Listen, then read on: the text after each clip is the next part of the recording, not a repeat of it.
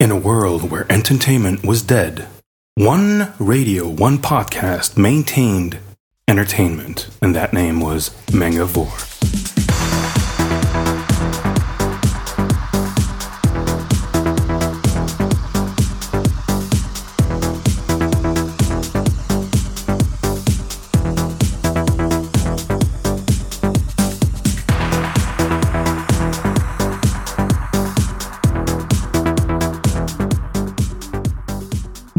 Et bienvenue pour le cinquième épisode de la saison 4 du podcast mangavore.fr. Salut Al. Salut Aujourd'hui, on Bonjour à tous. Bonjour à tous. Voilà, on est en équipe plutôt restreinte aujourd'hui puisque le seul chroniqueur qui est avec nous, c'est le Glougarou. Ouh, bonjour. Ça va Voilà, donc on est euh, trois pour euh, un seul invité, hein, comme toujours, mais on n'est que trois. Bonjour Benoît. Bonjour. Donc tu es le fondateur de la maison d'édition IMHO, Exactement. voilà, et euh, le rédacteur en chef euh, ou directeur de publication sur Kaboom, De- comme on dit. Sur Oui. Kaboom, le magazine Kaboom, mais sur des magazines comme euh, Star Insight, Star Gloss, des magazines de Star aussi, dont on pourra parler tout à l'heure. Un, un peu moins. Ce sera moins. On va surtout, je pense, euh, parler de Kaboom et d'IMHO, mais pourquoi pas un petit peu de Starlight, pourquoi pas. Ouais, alors je rappelle qu'il s'appelle Benoît Morer. parce que J'ai dit j'ai quoi dit Benoît. Ah, j'ai juste dit Benoît, oui, d'accord. Donc Benoît Morer, tout à fait, M-A-U-R-E-R. C'est génial. Vous, vous pouvez le googliser ou euh, chercher sa page, sur mon Facebook, Bon exactement. courage. Exactement. Donc, euh, et sans plus attendre, on va commencer avec les news. Alors moi j'en ai tout plein de, de news. Combien j'en ai moins aujourd'hui? Ah cool. Alors moi je vais commencer par euh, Sakamoto euh, Shinichi, l'auteur de Ascension et Né pour cogner, revient dans le Young Jump avec Innocent. Euh, L'histoire se passe en 1753. Il raconte euh, ben, la vie de Charles-Henri euh, Sanson, le bourreau de Marie-Antoinette et de Louis XVI. Tout à fait, on en avait parlé à l'époque, mais du coup ça démarre, c'est ça? Oui, voilà, c'est ça. Et le, le dessin est assez impressionnant. Ah bah moi je sais absolument à quoi il à quoi ça ressemble ce qu'il fait puisque j'adore ce que fait ce- cet auteur mais laissons regarder les autres gens c'est assez magnifique Voilà. Après le, le, le jeu de plateau euh, One Piece en route pour Grand Line. ah d'accord t'enchaînes là d'accord Ah oui, vas-y euh, ouais, vas-y euh, je t'ai dit, j'en ai plein. Abyss, euh, Abyss Style euh, revient avec un jeu de société qui va se jouer Absolument. avec des cartes sous le nom One Piece pour une poignée de berry. exactement ouais, ouais. ils ont plein de trucs pour le coup Abyss développe euh, vraiment bien la Donc, licence bientôt le One Piece. chocolat One Piece. Ah, ils ont le ils ont la licence plutôt sur du merch donc euh, c'est mal barré le chocolat mais ouais Alors le 16 avril sortira au Japon le Blu-ray DVD du long métrage, d'un nouveau long métrage plutôt, euh, d'Iron Man. Alors donc ça sera euh, Rise of euh, Technovore. Euh, il est réalisé par le studio Madhouse. d'accord Il avait fait déjà la petite série télé euh, avec fait Wolverine, donc etc. fait un film d'animation Voilà, et une sortie française est même déjà annoncée pour le 6 mai. ah oui carrément chez qui? 2013 Euh, ouais, ouais, ouais. Ah ouais, quand même. il- ça ça, Ah ça ouais, sort chez ils, qui le, ils le font rapidement. Ah, c'est pour essayer de coïncider euh, avec le- la sortie du film. bah oui Ah est avancé, non mais sinon si je vous ennuie c'est c'est ça sort chez qui en France le Ah, DVD je ne sais pas, j'ai Ah, pas, merde. euh, bah pas voilà voilà mon investigation. Voilà, on se la raconte et on fait mal son taf, quoi. Ah non, mais je donne déjà la date, c'est Ah, pas mal. Je rigole, je rigole. alors moi, je reste avec deux nouveautés chez Kurokawa en manga. Donc on a un nouveau, euh, une nouvelle adaptation de Pokémon. Il s'agit du film Kyurem versus la lame de la justice. Alors bon, bah évidemment, ça n'intéresse pas que les fans euh, hardcore de Pokémon. Mais je vous rappelle que si vous aimez Pokémon, il y a un interview des deux auteurs euh, qui est disponible sur le site et qui est très intéressant. Et sinon, donc le 13 juin aussi sortira Je t'aime Suzuki. Le titre original c'est Sukides Suzuki-kun, qui est un shoujo de Go Ikeyamada, l'auteur de Prince Eleven. Euh, ensuite, moi j'enchaîne. Le 20 juillet sortira au Japon le film Short Piece, produit par Sunrise. Alors c'est un long métrage assez particulier et qui est sûr de sortir en France parce que euh, c'est dans la même veine que Memories et Robo Cannibal. En fait, c'est composé de quatre courts-métrages réalisés par des grands noms de l'animation. Donc le premier, Combustible, est réalisé par Katsuhiro Otomo, Ok, pas mal. hein. Jusqu'ici, oui. Le second, euh, Tsukomo, est réalisé par Shue Morita, qui, euh, qui a travaillé avec euh, Otomo sur Freedom, D'accord. Oui. voilà, qui sort d'ailleurs chez Kazé. sort, exact, tout qui à fait. ressort chez Kazé, qui était... Ah, la news dans la news, quoi. Newsception. euh, Oui. Gambo, réalisé par le studio 4C et toute l'équipe qui avait fait euh, Amer Béton, Spriggan, Berserk. Ah Ouais. ouais, chouette. Voilà, donc ça va être chouette. Le design, le, le dessin est fait par Yoshiyuki Sadamoto, dessinateur d'Evangélion. Oh, le, le staff. Voilà. Et le dernier, à mon avis, ça va être un truc de robot. Euh, Bukiyo euh, Saraba. Mhm. Euh, c'est en gros euh, toute l'équipe qui réalise les Gundam en fait qui travaille dessus. Non, moi je pense qu'ils vont faire un shoujo. Ouais, ah, l'équipe des je Gundam, pense- à mon avis. franchement, ça va être ouais, de l'intimiste, je le sens. Mais ça sort quand cette chose de nouveau là? Euh, ça sort le 20 juillet. Au Japon. Au Japon. Japon. Oui. Cinéma. Oui, cinéma. Pas de news sur la France. Pour l'instant, personne ne. Je suis sûr que ça va sortir un truc Ouais, enfin, comme en ça. direct en direct vidéo. pour vidéo, hein. Voilà, d'accord. C'est jamais, hein. Ils ont C'est vrai bien que sorti Kazé Steam Boy. pourrait le sortir euh, Voilà, au et puis ils ont bien sorti Steam Boy et c'était Mais ça me particulier quand même. chaud. Et il y a longtemps. C'était un long métrage aussi. Oui, mais Parce que depuis Apple combien de Seed, temps par exemple, Oui, mais Deus de- Ex Machina est sorti en direct vidéo. Oui, mais le premier était sorti au cinéma. C'était Ouais. la belle époque. Oui, mais après, Oui, euh, belle combien... époque, Alors, époque, on va euh, reprendre ça autrement. Euh, depuis la crise, combien de grands longs métrages de ce type où les Japonais investissent à fond pour faire des super animations euh, est sorti au cinéma au Japon? Et enlève-moi tous les trucs du genre euh, euh, Toei Animation Sélection, etc. Des Bah, a grands longs des- métrages. des grands Voilà, longs métrages, tu veux dire des trucs- Berserk, hein. Non, mais tu veux dire des au trucs moins comme deux la traversée du temps ou euh, les. Mamoru Au Osada cinéma. Euh, Oui, sorti cinéma. Il y en a au moins deux par an. Oui, mais il y en a plus autant qu'avant. À Ah une époque, Ah. les Japonais en faisaient plein. Mais nous, chez nous, il n'y en a pas du tout. C'est ça le problème. Oui, mais après, t'es obligé Ah de non, il y en a sélectionner. pas, du tout. Justement. Kazé sort quasiment, sort au moins un si un film par an. Oui. Un genre un Mamoru Osada, ça sort au cinéma. Oui, Donc là, pour le coup, ah, la raison. Oui. une petite Ah, sortie technique histoire de justifier la vidéo. Oui, voilà. Ouais, que ça, bah voilà. trois salles. Au moins faire ça, ouais. C'est pas mal. Bah, déjà, il y a Kazé qui sort, j'ai vu sur Mangavort à Emila News, euh, le film de Bouddha. Oui, le film de Bouddha, tout à fait. Je trouve très, ça dommage que ça soit Kazé qui l'ait récupéré parce Mais ça que sort pas au cinéma, ça méritait justement. une sortie cinéma. Ouais, euh, ça, ça mériterait une, une sortie cinéma en tant que fan de Tezuka et de la vie de Bouddha. Je suis d'accord avec toi. Non, mais il y a Après- quand même beaucoup de bouddhistes en France. Je pense que ça aurait attiré quand même beaucoup. Beaucoup de bouddhistes en France. Ouais, Est-ce qu'ils vont au cinéma On va sait pas trop. mollo, voilà, tu sais, les contingences matérielles, les bouddhistes. bon, je continue. Le seul... non, c'est mon tour. Ah, bon, bah alors, vas-y. C'est le boxon aujourd'hui. Alors, euh, je reste dans les acquisitions. Donc, c'est Nobi Nobi qui sort euh, une- un nouveau conte pour enfants qui s'appelle La Maison Ballon de la famille Hippo. Euh, c'est donc un bouquin de 40 pages, évidemment en couleur, dos, casé cou- dos carré cousu pardon, de 30 cm sur 23. Il sort le 11 avril au prix de 15,50€ et c'est fait par Yukio, Ha- euh, Yukio Abe, pardon, qui était l'auteur déjà de Shiro et les flammes de l'arc-en-ciel. Alors, Summer of Ghibli qui consistait à sortir en même Et temps cet été. Euh, ah merde. Ah non, vas-y.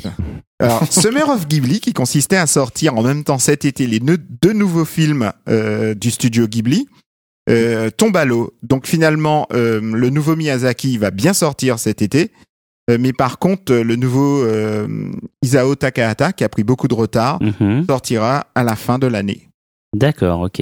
Personne aime ce mec-là, sans déconner. Takahata? Mais, je- mais sérieusement, à chaque fois que je parle de lui à des gens, alors que moi, personnellement, le meilleur film de chez Ghibli, et je me fais chier. Ghibli. Ghibli. Ça dépend. Non. Ça dépend. Non, ça, ça dépend Ah, c'est pas, c'est écrit en canal Ghibli. Evangelion. On s'en fout, c'est pas, un- c'est pas un mot, euh, c'est pas un mot japonais. Bah, c'est une marque japonaise en l'occurrence. Oui, mais en orange, Et ça y est, c'est ça parti. Vidéo girl. Bref, Bref, toujours est-il que ce mec-là, tout le monde lui chie dessus. Bah, c'est pas vrai. Non, Alors c'est que pas vrai. Yamada Je Kun, regarde, il y a encore- Yamada Kun, en ce qui me concerne, est leur plus grand. Oui, Yamada Kun, c'est magnifique. Le tombeau des Lucioles, c'est magnifique aussi. Et le tombeau des Lucioles sort justement en Blu-ray. C'était une de mes prochaines news. Mm. Chez Kazé. Donc, tu peux pas dire que tout le monde s'en fout. Non, mais tout le monde s'en fout pas, mais en général, on met, on met, on met en avant Miyazaki. Mais c'est Bah, c'est parce que, normal. en même temps, Miyazaki, il est jamais en France, alors que Takahata, Il est tous les de 15 films. jours en France, que ce soit à Paris, à Nice, à Bordeaux. euh, Je veux dire, il vit en France, ce type, quasiment. Donc, forcément, euh, ça devient moins exceptionnel pour les gens, C'est- quoi. Oui, c'est pas faux. Alors, c'est quoi bon. l'histoire de ton Obinobi Euh, ah bon, on revient dessus, du coup? Bah, attends, bouge Bah pas. oui, je t'ai coupé. Alors, l'histoire, c'est Papa Hippo et Maman Hippo et leurs deux enfants qui vivent dans une forêt en haut de la montagne qui tiennent le seul bazar des environs. Mais depuis bazar, qu'une route a t'abuses. été, depuis qu'une grande route a été construite en, construite en contrebas, les clients se font rares dans la boutique. C'est pourquoi un jour, ils décident d'accrocher à leur maison une enseigne tenue par des ballons pour que les gens puissent la voir de loin. Hélas, un soir de tempête, un violent coup de vent emporte ballon et maison dans les airs. Non mais bon voilà, après c'est mais Alors, mais franchement, Mais là, franchement, on revenir pour ça, quoi. interdit au moins de 18 ans, on sent la violence, la drogue, euh, les viols. Avec un peu là-haut, un peu de là-haut dedans. Ouais, voilà, Ouais, non mais c'est un conte pour enfants quoi, mais leurs Oui. bouquins sont toujours très sont Très toujours bien, très, très, très, très, très bien. Donc euh, c'est voilà. Alors. Animation euh, est un projet un peu fou. C'est un studio animation d'animation franco-japonais euh, qui s'ouvre euh, là-bas. Alors, d'un côté, il y aura en fait une équipe euh, française avec un ancien de, De chez. côté une euh, équipe japonaise. D'où voilà. le principe franco-japonais. Voilà. Donc dans l'équipe française, bon, je, euh, il y a celui qui a créé le studio Ankama Japon.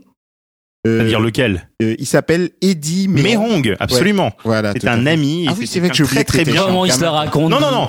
Eddie Mehong est quelqu'un qui, qui, qui, euh, qui est très très bien et qui avait énormément, bah, qui avait bossé en France à l'époque sur les Totally Spies, Ah ouais, bien. notamment, Bien, et bien. euh, qui par la suite, euh, lui et David Antina, s'étaient euh, s'occuper du studio d'animation euh, chez Ankama. Et à l'heure actuelle, Eddie Mehong fait effectivement de très très bonnes choses et il crée effectivement ce pont.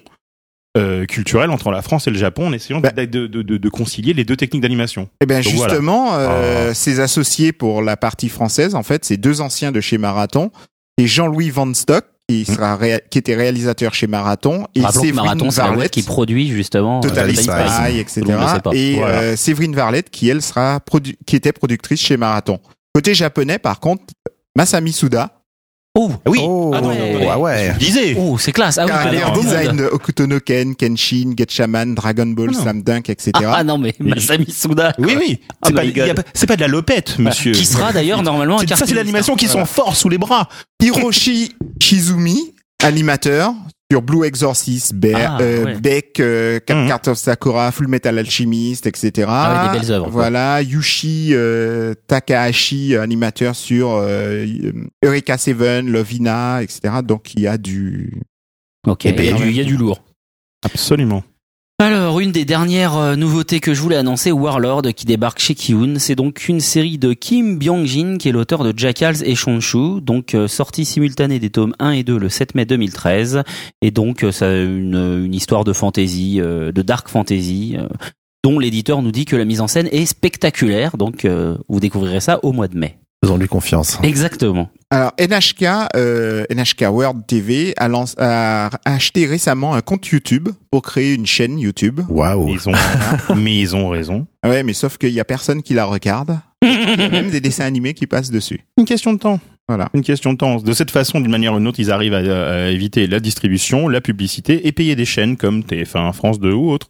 Voilà. Seb Kuhn, j'ai une nouvelle qui va te faire plaisir. Vas-y, fais-moi À l'occasion de la sortie du nouveau Dragon Ball Z, la chaîne de restaurant Lawson Ah bah oui. propose du 5 mars au 8 avril différents produits Dragon Ball à manger. Effectivement. Oh, c'est pile poil quand je serai au Japon. Génial, Voilà. je pourrai en Donc, profiter. Si tu veux il je te a, ramène. accrochez-vous, le Dragon Pizza Ball, Mhm. des boules de fromage en forme de Dragon Ball. Ah c'est ouais, ça, c'est la classe. Attends, attends, le truc, le, le meilleur, euh, le meilleur reste à venir, comme on dit. Alors, le Super Saiyan X French Fry. Ça, c'est mortel. C'est des frites. Tu vois le cornet de frites de le- McDo? Et bah, à la place du M roux, du M jaune, tu dessines une tête de Sangohan ou de Sangoku Ouais. sans les cheveux et tu fous les frites dans le cornet. Et c'est du frites coup, qui font les ramène, frites. Et les ramène. cheveux, c'est juste Je suis obligé. extraordinaire. Je suis pas sûr qu'elles soient encore mangeables. Ici, Ah, ici, c'est des frites de fast-food, tout va bien.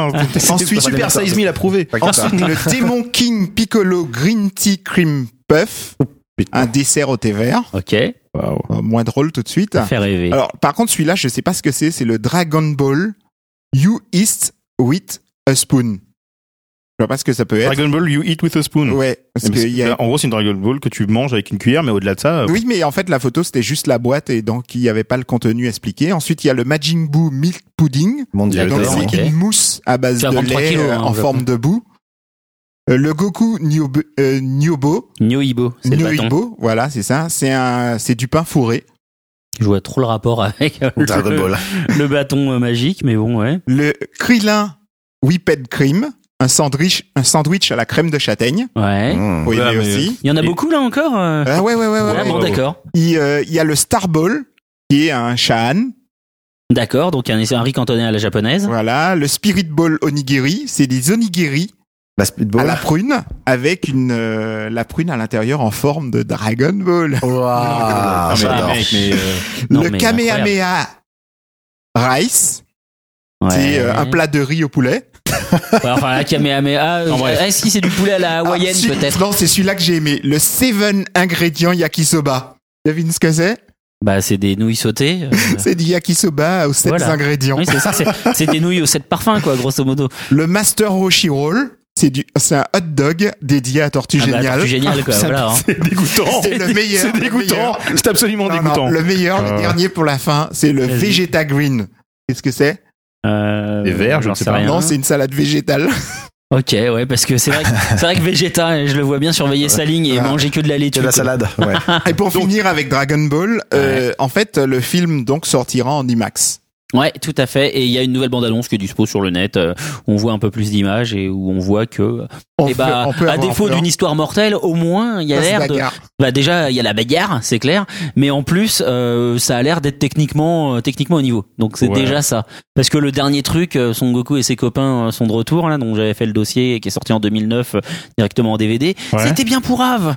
Ah, c'était Oui, oui. bien pourrave. Mais le, Enfin bon. en fait, là, dans toute cette histoire, ce qu'il faut retenir, c'est que effectivement, Toriyama ne sera donc pas l'année prochaine à Angoulême, mais il va, se faire construire un cinquième hélipad et une deuxième maison quelque part en Suisse. Exactement. Alors, moi j'enchaîne, je sais pas si ça reste beaucoup de news, mais j'enchaîne juste pour dire que un manga que tu aimes beaucoup, puisque t'aimes bien tous les mangas de euh, créatures qui surgissent, euh, qui attaquent les gens, voilà. Il y a donc euh, Kyojin no, euh, no Oshi, ou je sais plus quoi, en tout cas l'attaque des titans qui débarque euh, en France, chez Pika. temps, hein, Voilà. j'ai l'impression que ce manga, personne n'en Shingeki no en Kyojin, pardon, voilà. Shingeki no Kyojin de Hajime euh, Isayama débarque en France chez Pika le 26 juin. Et alors, euh, il faut savoir qu'il va y avoir un animé qui débarque au Japon de ce manga. Il y a déjà eu un Donc, live. il va sûrement y avoir du, du succès. Comment? Non, il y avait déjà un live qui avait été Ah ouais? annoncé. Bah voilà. Euh, et bah vas-y, je te laisse la parole. Hein. Ah, d'accord. Ah, Alors, peut-être un live. euh, après les cités d'or, Maya l'abeille, c'est le retour d'un ancien euh, gros dessin animé qui avait été fait par les Japonais à l'époque. Mimi Cracra. Non, Calimero. Pas. Putain, j'ai Ah, Calimero, Calimero. revient, mais en 3D. Et du coup, il Mon y aura Dieu. pas de japonais dessus. Ah là là. C'est pour fêter les 50 ans. D'accord. Voilà. Ensuite, euh, début ce mois-ci de, euh, de la réalisation du long métrage Mutafukaz par le studio 4C. Ouh, pas mal. Il y a Ah. quelques images qui sont disponibles sur le net. C'est le studio 4C qui, rép- qui, qui réalise Mutafukaz. Ouais. Et pas pas mal. Voilà. C'est c'est intéressant. Peut-être que c'est Ankama qui le produit, par contre. Ah bah Oui, forcément, oui, j'espère, hein. Ah, forcément, parce que le studio 4C ils sont tellement occupés Voilà. que si tu vas les, euh, Et Studio 4C qui a la particularité d'avoir son immeuble dans un ancien gymnase et ils ont gardé la piscine qui servait avant à faire le sauna. Ils ont mis tous les ordinateurs dans cette piscine. Ah bon, Donc les gens travaillent dans des piscines J'allais dire, ah, les bâtards, ils ont une piscine entre Avec- deux qui travaillent, mais même pas, quoi. avec euh, avec euh, avec le maître nageur qui est euh, qui qui fait office de surveillant euh, général. Ah, my god. Ouais. Bof. Le surveillant qui, qui est sur sa chaise pour surveiller, toi, tu bosses pas, là. The pas- Queen, c'est un nouveau projet franco-japonais d'animation créé par euh, ben, l'équipe qui a créé euh, Oban Star Racer. Ok. Ah ouais. Voilà. Et donc, euh, ben, dessus, euh, le directeur d'animation, c'est celui qui a fait euh, Blood the Last Vampire, Blue Submarine, euh, et puis euh, les nouveaux films Evangelion. Ok. Alors moi juste la petite surprise dans le Ultra Jump qui est sorti, le retour de Seiyukiden de Katsuya Telada euh, au mois d'avril. Alors voilà, qu'est-ce que c'est? C'est donc une euh, une des nombreuses adaptations en manga du voyage vers l'Occident, euh, la célèbre œuvre euh, bouddhiste qui a aussi inspiré Dragon Ball. Et ce manga, euh, c'est un des tout premiers titres qu'a sorti euh, Akata quand ils se sont lancés dans le manga à l'époque avec font Basket. Absolument, absolument. Et euh, très bien. ouais. ils ont dû sortir, enfin il doit y avoir deux ou trois tomes si je dis pas de bêtises et donc euh, celui-ci euh, voilà euh, il y a ça, ça date de 2002 à l'époque et très régulièrement la série est en pause pour très longtemps et là ça reprend un peu euh, et c'est tellement un événement que bah, pour le coup on fait faire la couverture du de la série au magazine et on lui fait même un petit poster. Euh, oui non c'est ça il y a deux volumes au Japon et nous on en a eu qu'un en France voilà D'ailleurs, Terada, qui bizarrement est pas très aimé en France, alors qu'il a vraiment un dessin fabuleux. Ouais, oui vrai. complètement Non, pas très connu, j'aurais dit plus qu'aimé. Il est pas, en fait, ouais. c'est comme Range il est- Morata. Ouais, Mais il est pas mis en avant, hein. C'est- Oh, c'est- c'est il, a, il a été rangé dans la case indé, donc moi, en réalité, c'est pas du tout commercial, mais euh, faudrait-il des posters éventuellement, des femmes c'est des comme Range Morata. Range Morata, il a fait de, de, de super beaux trucs, mais il est pas très connu en France. Ouais. Bah, à part euh, pour Blue Submarine. Ouais, enfin. Pas lui euh, qui fait les couves des hardbook robots qui sortent chez euh, Glénat quand même. Si, si, c'est Donc, je veux dire, euh, pas très connu, pas très connu. Il y a quand même ses hardbooks qui sortent lui. Donc euh, il est un peu mieux traité Ah que bah, Terada. il y a quoi. le manga clair. de Terada qui est sorti aussi. Alors Ouais. ensuite, donc j'ai fini ma partie animation. Ah d'accord, t'as encore plein de news. Après il va me j'en dire ai qu'on encore prend trop de temps. J'en ai encore quatre. Voilà. Vas-y, vas-y. Alors Flip, non, en fait, Flipnote, Bah, Studio vas-y, oui. 3D sur Nintendo 3DS. Qu'est-ce que c'est?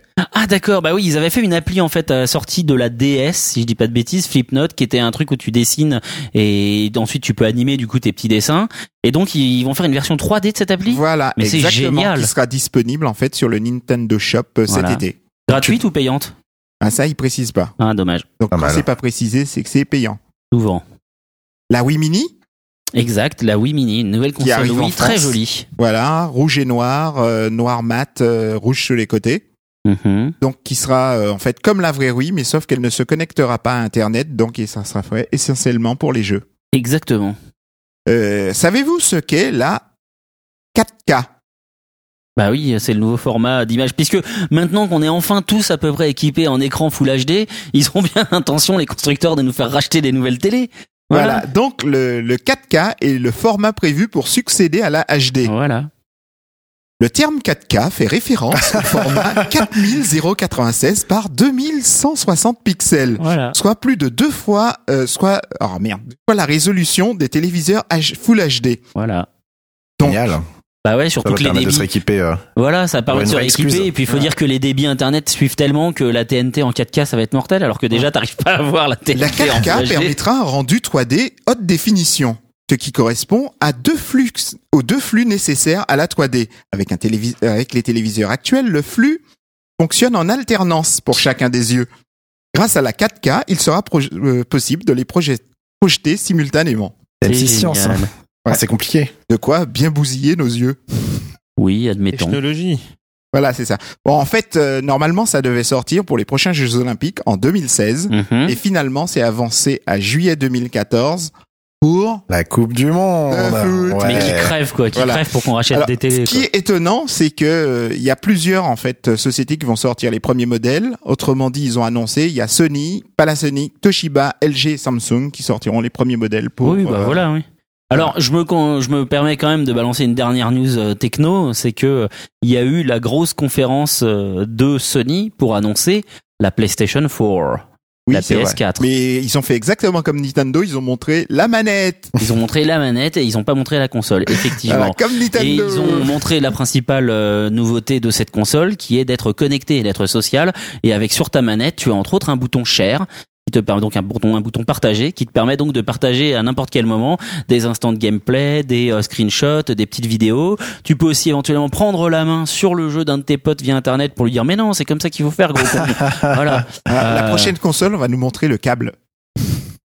Après My la manette. euh, Donc voilà, euh, PS4, euh, on en saura plus évidemment à l'eCube. Voilà, mes, dernières news. Uniqlo euh, compte depuis mars plus de 850 points de vente dans le Japon. Il Mhm. vient d'ouvrir à Ginza le plus grand Uniqlo du monde, 5000 mètres carrés répartis sur 12 étages. Sur 12 étages Sur 12 étages. 5000 mètres carrés sur 12 étages, ça Ouais, fait 500, ça Ça fait fait des 400 beaux mètres carrés ouais. par étage. Il emploie 420 personnes, dont 100 étrangers parlant l'anglais, le chinois, le français, le coréen. Les étrangers. Ils emploient des étrangers, ça alors, au Ah. Japon, c'est pas courant. Hein. C'est Gaijin. Ah ouais, Euh, Gaijin. enfin, Marc Jacob, directeur artistique de Louis Vuitton, a choisi Oui, Miku Hatsune voilà l'idole virtuelle pour représenter la prochaine collection Vuitton. Il y a même un clip qui tourne sur le Ouais, vrai. ouais, il y a, y un visuel où elle est habillée du coup avec un espèce de de, de t-shirt ou je sais pas quoi, enfin un haut Mhm. plutôt un top moulant euh, à damier. Et plutôt, ouais, ça, ça marche plutôt bien le visuel et Ah. plutôt sympa. Ouais. Ouais. Euh, Miku est aussi la vedette de la marque Domino Pizza en ce moment Grave, au ça cartonne en termes Même de les motos. vente, mais ils kiffent leur race quoi, Ouais, les, chez même les là. motos de Domino Pizza Les sont Domino's euh, Pizza, aux couleurs, aux couleurs, euh, Japan, sont aux couleurs de euh, Miku Hatsume. Zut. Un peu- marrant. hein. un peu comme euh, comment Pizza Hut avait fait à l'époque avec euh, Code Geass où sauf qu'ils Ouais. étaient même carrément incrustés dans les épisodes puisque euh, Chichi elle se faisait euh, livrer directement euh, des, Des des pizzas. de Pizza. Pizza Hut. Ouais, alors, euh, le petit truc qui est assez étonnant, c'est que donc j'ai fait euh, Japan Expo Marseille, etc. Et le personnage qui est le plus cosplayé en ce moment, c'est Miku Hatsume. Sérieux Même par les mecs. Ah, Ah. Halluciné quoi. D'ailleurs, il y aura des My photos eyes cannot. Mais à quand un concert en France? Un petit concert. Ouais, mais c'est bizarre cet engouement pour un personnage. Franchement, il pourrait faire un duo, tu vois, entre le euh, Miku Hatsune et 50 Cent, quoi. Je veux dire, ça serait. 50 Cent, ouais. les One Direction. Tupac, il est mort. mais oui, mais justement, c'est ce qu'ils avaient fait. voilà, c'est fini pour aujourd'hui. Une, une news de ma part, parce que en fait, euh, tout à l'heure, tu as réveillé quelque chose. Euh, petite pub pour notre ami Eddie Meong, justement, du studio. Il a fait une app de doublage qui s'appelle Aforeco AR. C'est pour les gens qui veulent devenir comédiens de doublage. C'est une app qui a été faite avec ce studio. Ah oui. Donc voilà. D'accord, mais elle marche sur enfin, iTunes. C'est c'est quoi comme app, quoi? Tu mets ta vidéo. Eh ben alors, et je, peux je pas. faire des voix ou... En gros, t'as, de- t'as- tu, tu, tu, tu, tu, c'est simplement pour, pour tester du doublage par rapport à des séquences d'animation. Japonaise. D'accord. Ok. Donc voilà. Coupe le son et tu fais ton doublage. Tu, tu coupes le son, tu fais ton, tu fais ton coupes doublage, tu peux faire plusieurs essais, incruster des trucs. Ah, c'est voilà, je n'ai j'ai vu, je n'ai vu que la démo, je l'ai pas testé personnellement. Ok. Bah, Voilà. faudra essayer. Alors ça sera quoi notre première pause Et bah musicale? justement voilà notre premier on va on va fonctionner un peu à l'envers pour une fois euh, plutôt que d'écouter la chanson et ensuite que tu nous expliques pourquoi tu l'as choisie on va faire l'inverse On- donc on va tout à l'heure mettre euh, enfin dans un instant on va mettre Utena la chanson titre donc du euh, de l'animé Utena la fillette révolutionnaire mais pourquoi as-tu fait ce choix? C'est mon côté secret. Bien. très secret. Et- Non, Utena, ça a été vraiment ma première claque, euh, ma première claque euh, découverte euh, anime à l'âge adulte avec Len. Enfin, on, on écoutera une autre chanson dedans et c'est vrai que le, le côté transmorphisme avec euh, ce petit chouchou, euh, sorte de souris euh, transgénique qui, qui, qui fait des, des blagues pendant tout le long de pendant tout le long du film et la thématique du film euh, m'a bien bien fait triper. donc c'est le film toi que t'as aimé ou surtout? pas? C'est pas C'était la... surtout le film. Après, j'ai vu la série, mais J'ai le film. détesté euh, le film moi. Mon Dieu, ah je veux Oh. dire la meuf qui se transforme en voiture euh, Génial. machin, non mais laisse tomber. Lady Gaga l'a fait 30 ans plus tard. Ouais, ouais. Non, mais en même temps, ça. Enfin bon, bref. Donc, on se retrouve après la chanson titre de euh, Utena. À tout à l'heure.「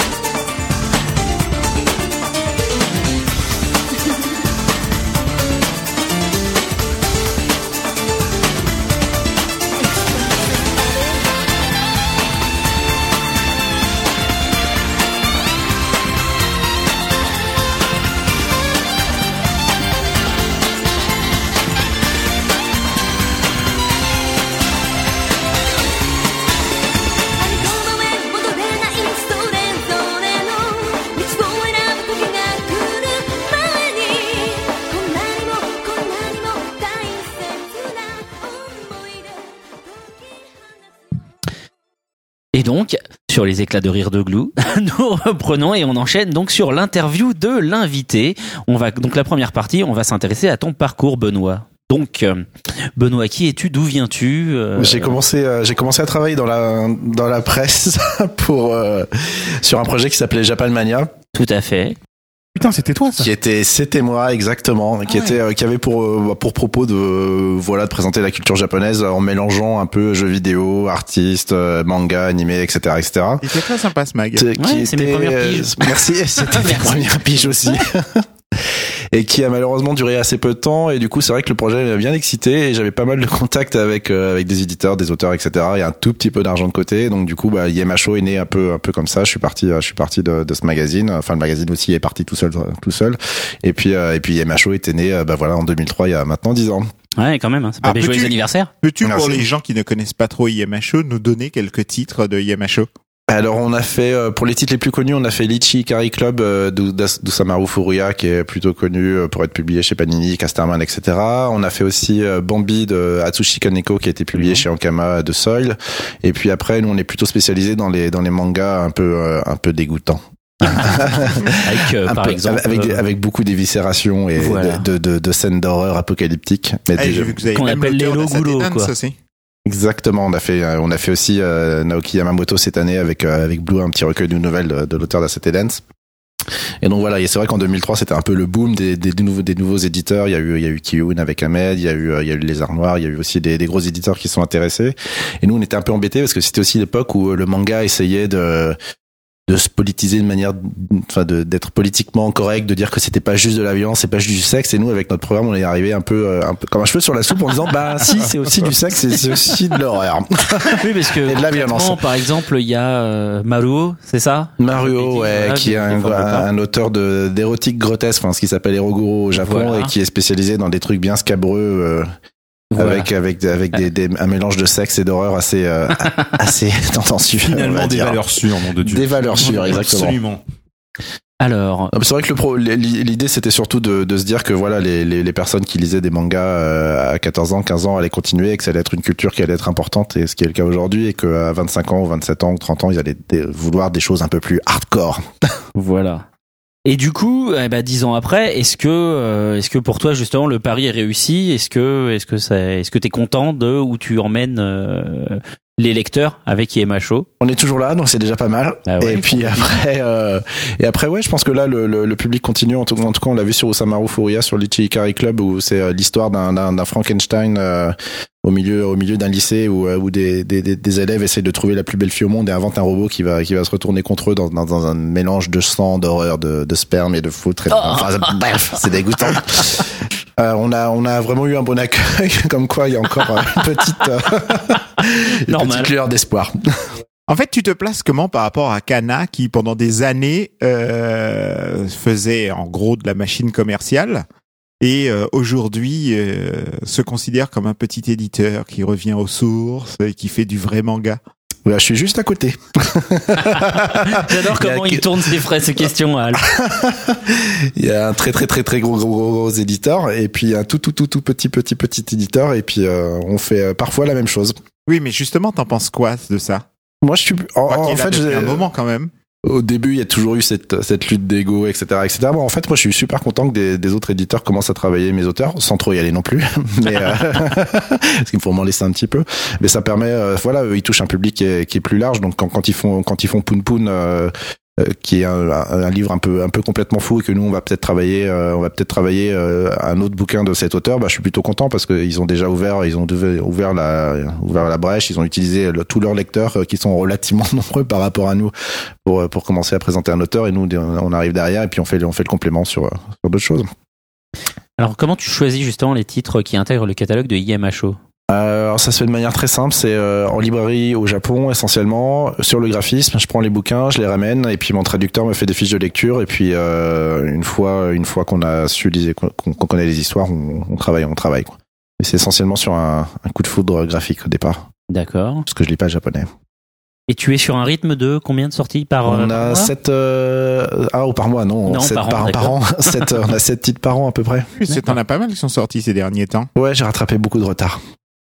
Ouais, je me fais souvent insulter sur Twitter et sur Facebook maintenant qu'on a des amis pour euh, parce que on a on a on a souvent du retard, mais c'est vrai qu'on a on a on a vraiment une petite structure vu qu'on est deux et euh, du coup c'est un petit peu compliqué de tenir les de tenir les délais. Voilà, on a pas mal de contraintes. Aujourd'hui, le marché du manga a beaucoup changé. D'accord Euh, Ouais. Tu te places comment euh, par rapport justement à, au dieu GFK Euh, à côté.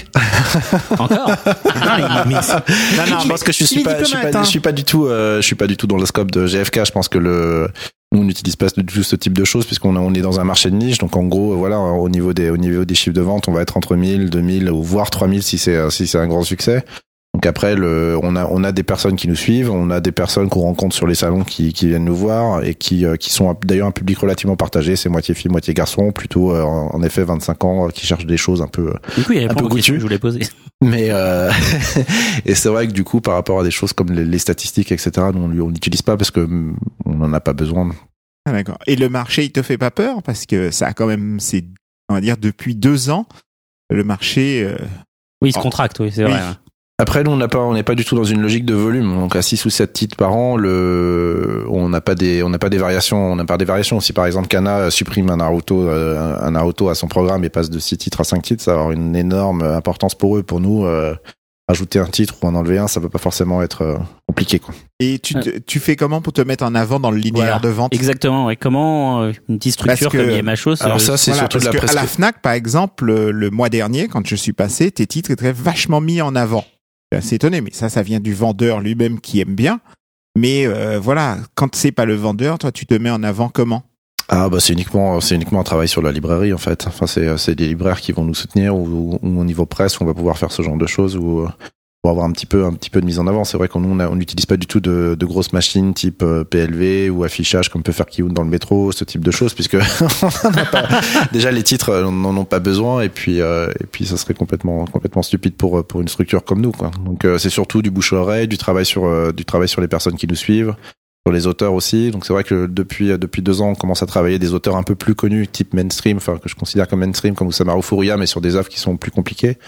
Qu'après, euh, du, du coup, ce, ce type de travail bah, permet de- d'avoir des lecteurs qui suivaient l'auteur euh, sur, des, sur des séries chez Panini ou chez Casterman et qui vont découvrir Yamacho justement parce que c'est un auteur qu'ils affectionnent. Quoi.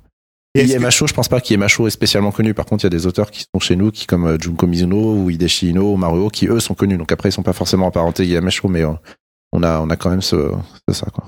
Ah, Et est-ce que tu penses qu'il y a justement quelque chose à faire euh, du fait que, par exemple, Akata qui faisait beaucoup de CNN avant a mis le pied à fond, Casterman pareil, ils ont mis le pied à fond, Kana commence à mettre un peu le pied, donc on est plutôt dans une ère de shonen, euh, Young euh, hein, et puis beaucoup de shojo. Euh, est-ce que tu penses que justement il y a un mo- comment tu peux faire pour profiter justement de ça? Aujourd'hui Bah, nous, ce qui est important, c'est de, de capter le public qui pourrait être intéressé par ça. Donc, euh, on le voit bien quand on fait Japan Expo, on a ce public qui est aussi bien intéressé par Naruto, One Piece, et puis qui va à un moment découvrir euh, découvrir des œuvres euh, qui sont un peu qui sont un peu plus un peu plus fortes en goût, mais c'est là où on va intervenir essentiellement pour essayer de, de capter pour capter ce public. Après, le public est là, il faut juste en effet essayer de essayer de le trouver quoi. Et de tous les titres que ça a sorti, quel est celui que tu préfères le plus? Ton vrai bébé Waouh waouh Traître, waouh waouh, traître, ça c'est traître, super très comme question. Tu peux pas répondre à côté sur ce coup-là. Ouais, c'est vrai. Euh, Qu'est-ce que quel titre? Hum, Alors, on va prendre ça autrement. Ouais. Alors, en attendant que tu trouves quel est le, le- ton préféré, euh, pour toi, lequel tu considérais comme l'emblème de Yemacho, celui où, euh, qui est incontournable si tu dois le présenter au public, dire euh, Ouais, si voilà. tu dois résumer Yamacho en un titre, En un titre, ah, c'est un peu dur. Il y a eu beaucoup de phases dans, en l'espace de 10 ans, mais euh, j'en citer deux au moins. Il y a Cinderella, qui est le premier titre qu'on a sorti Oui. de Junko Mizuno, qui a vraiment été euh, le plus connu et Ah, le, succès le plus, ça le que j'ai plus, le connu plus fort. Ouais, ouais, En effet, on a réussi à faire avec elle un travail, un travail plutôt sympathique puisqu'elle a réussi à, elle a travaillé avec Virginie Despentes sur une découverture de son livre. Elle a travaillé aussi avec Barbara Canepa euh, chez Soleil, mais bon, bah, vu que Soleil a été, euh, a été racheté par Delcourt, du coup, le, le projet a été plus ou moins avorté. Mais le, et c'est vrai que s'il y a un livre, ce serait Cinderella, le premier livre, parce que ça a été vraiment un grand succès, et puis ça a été aussi le, le premier. Et puis après, le deuxième, ce serait La jeune fille au camélia de, de Mario, euh, pour, pour qui j'affectionne. eu euh, beaucoup de presse euh, à l'époque euh, pour ce titre. Ouais. Et puis euh, peut-être un troisième auteur, euh, Shintaro Kago, qui est un auteur d'érotique grotesque où euh, j'ai vraiment cru en lui parce qu'il a un dessin de malade euh, avec vraiment quelque chose de très proche d'Otomo, euh, avec une précision euh, relativement paranoïaque.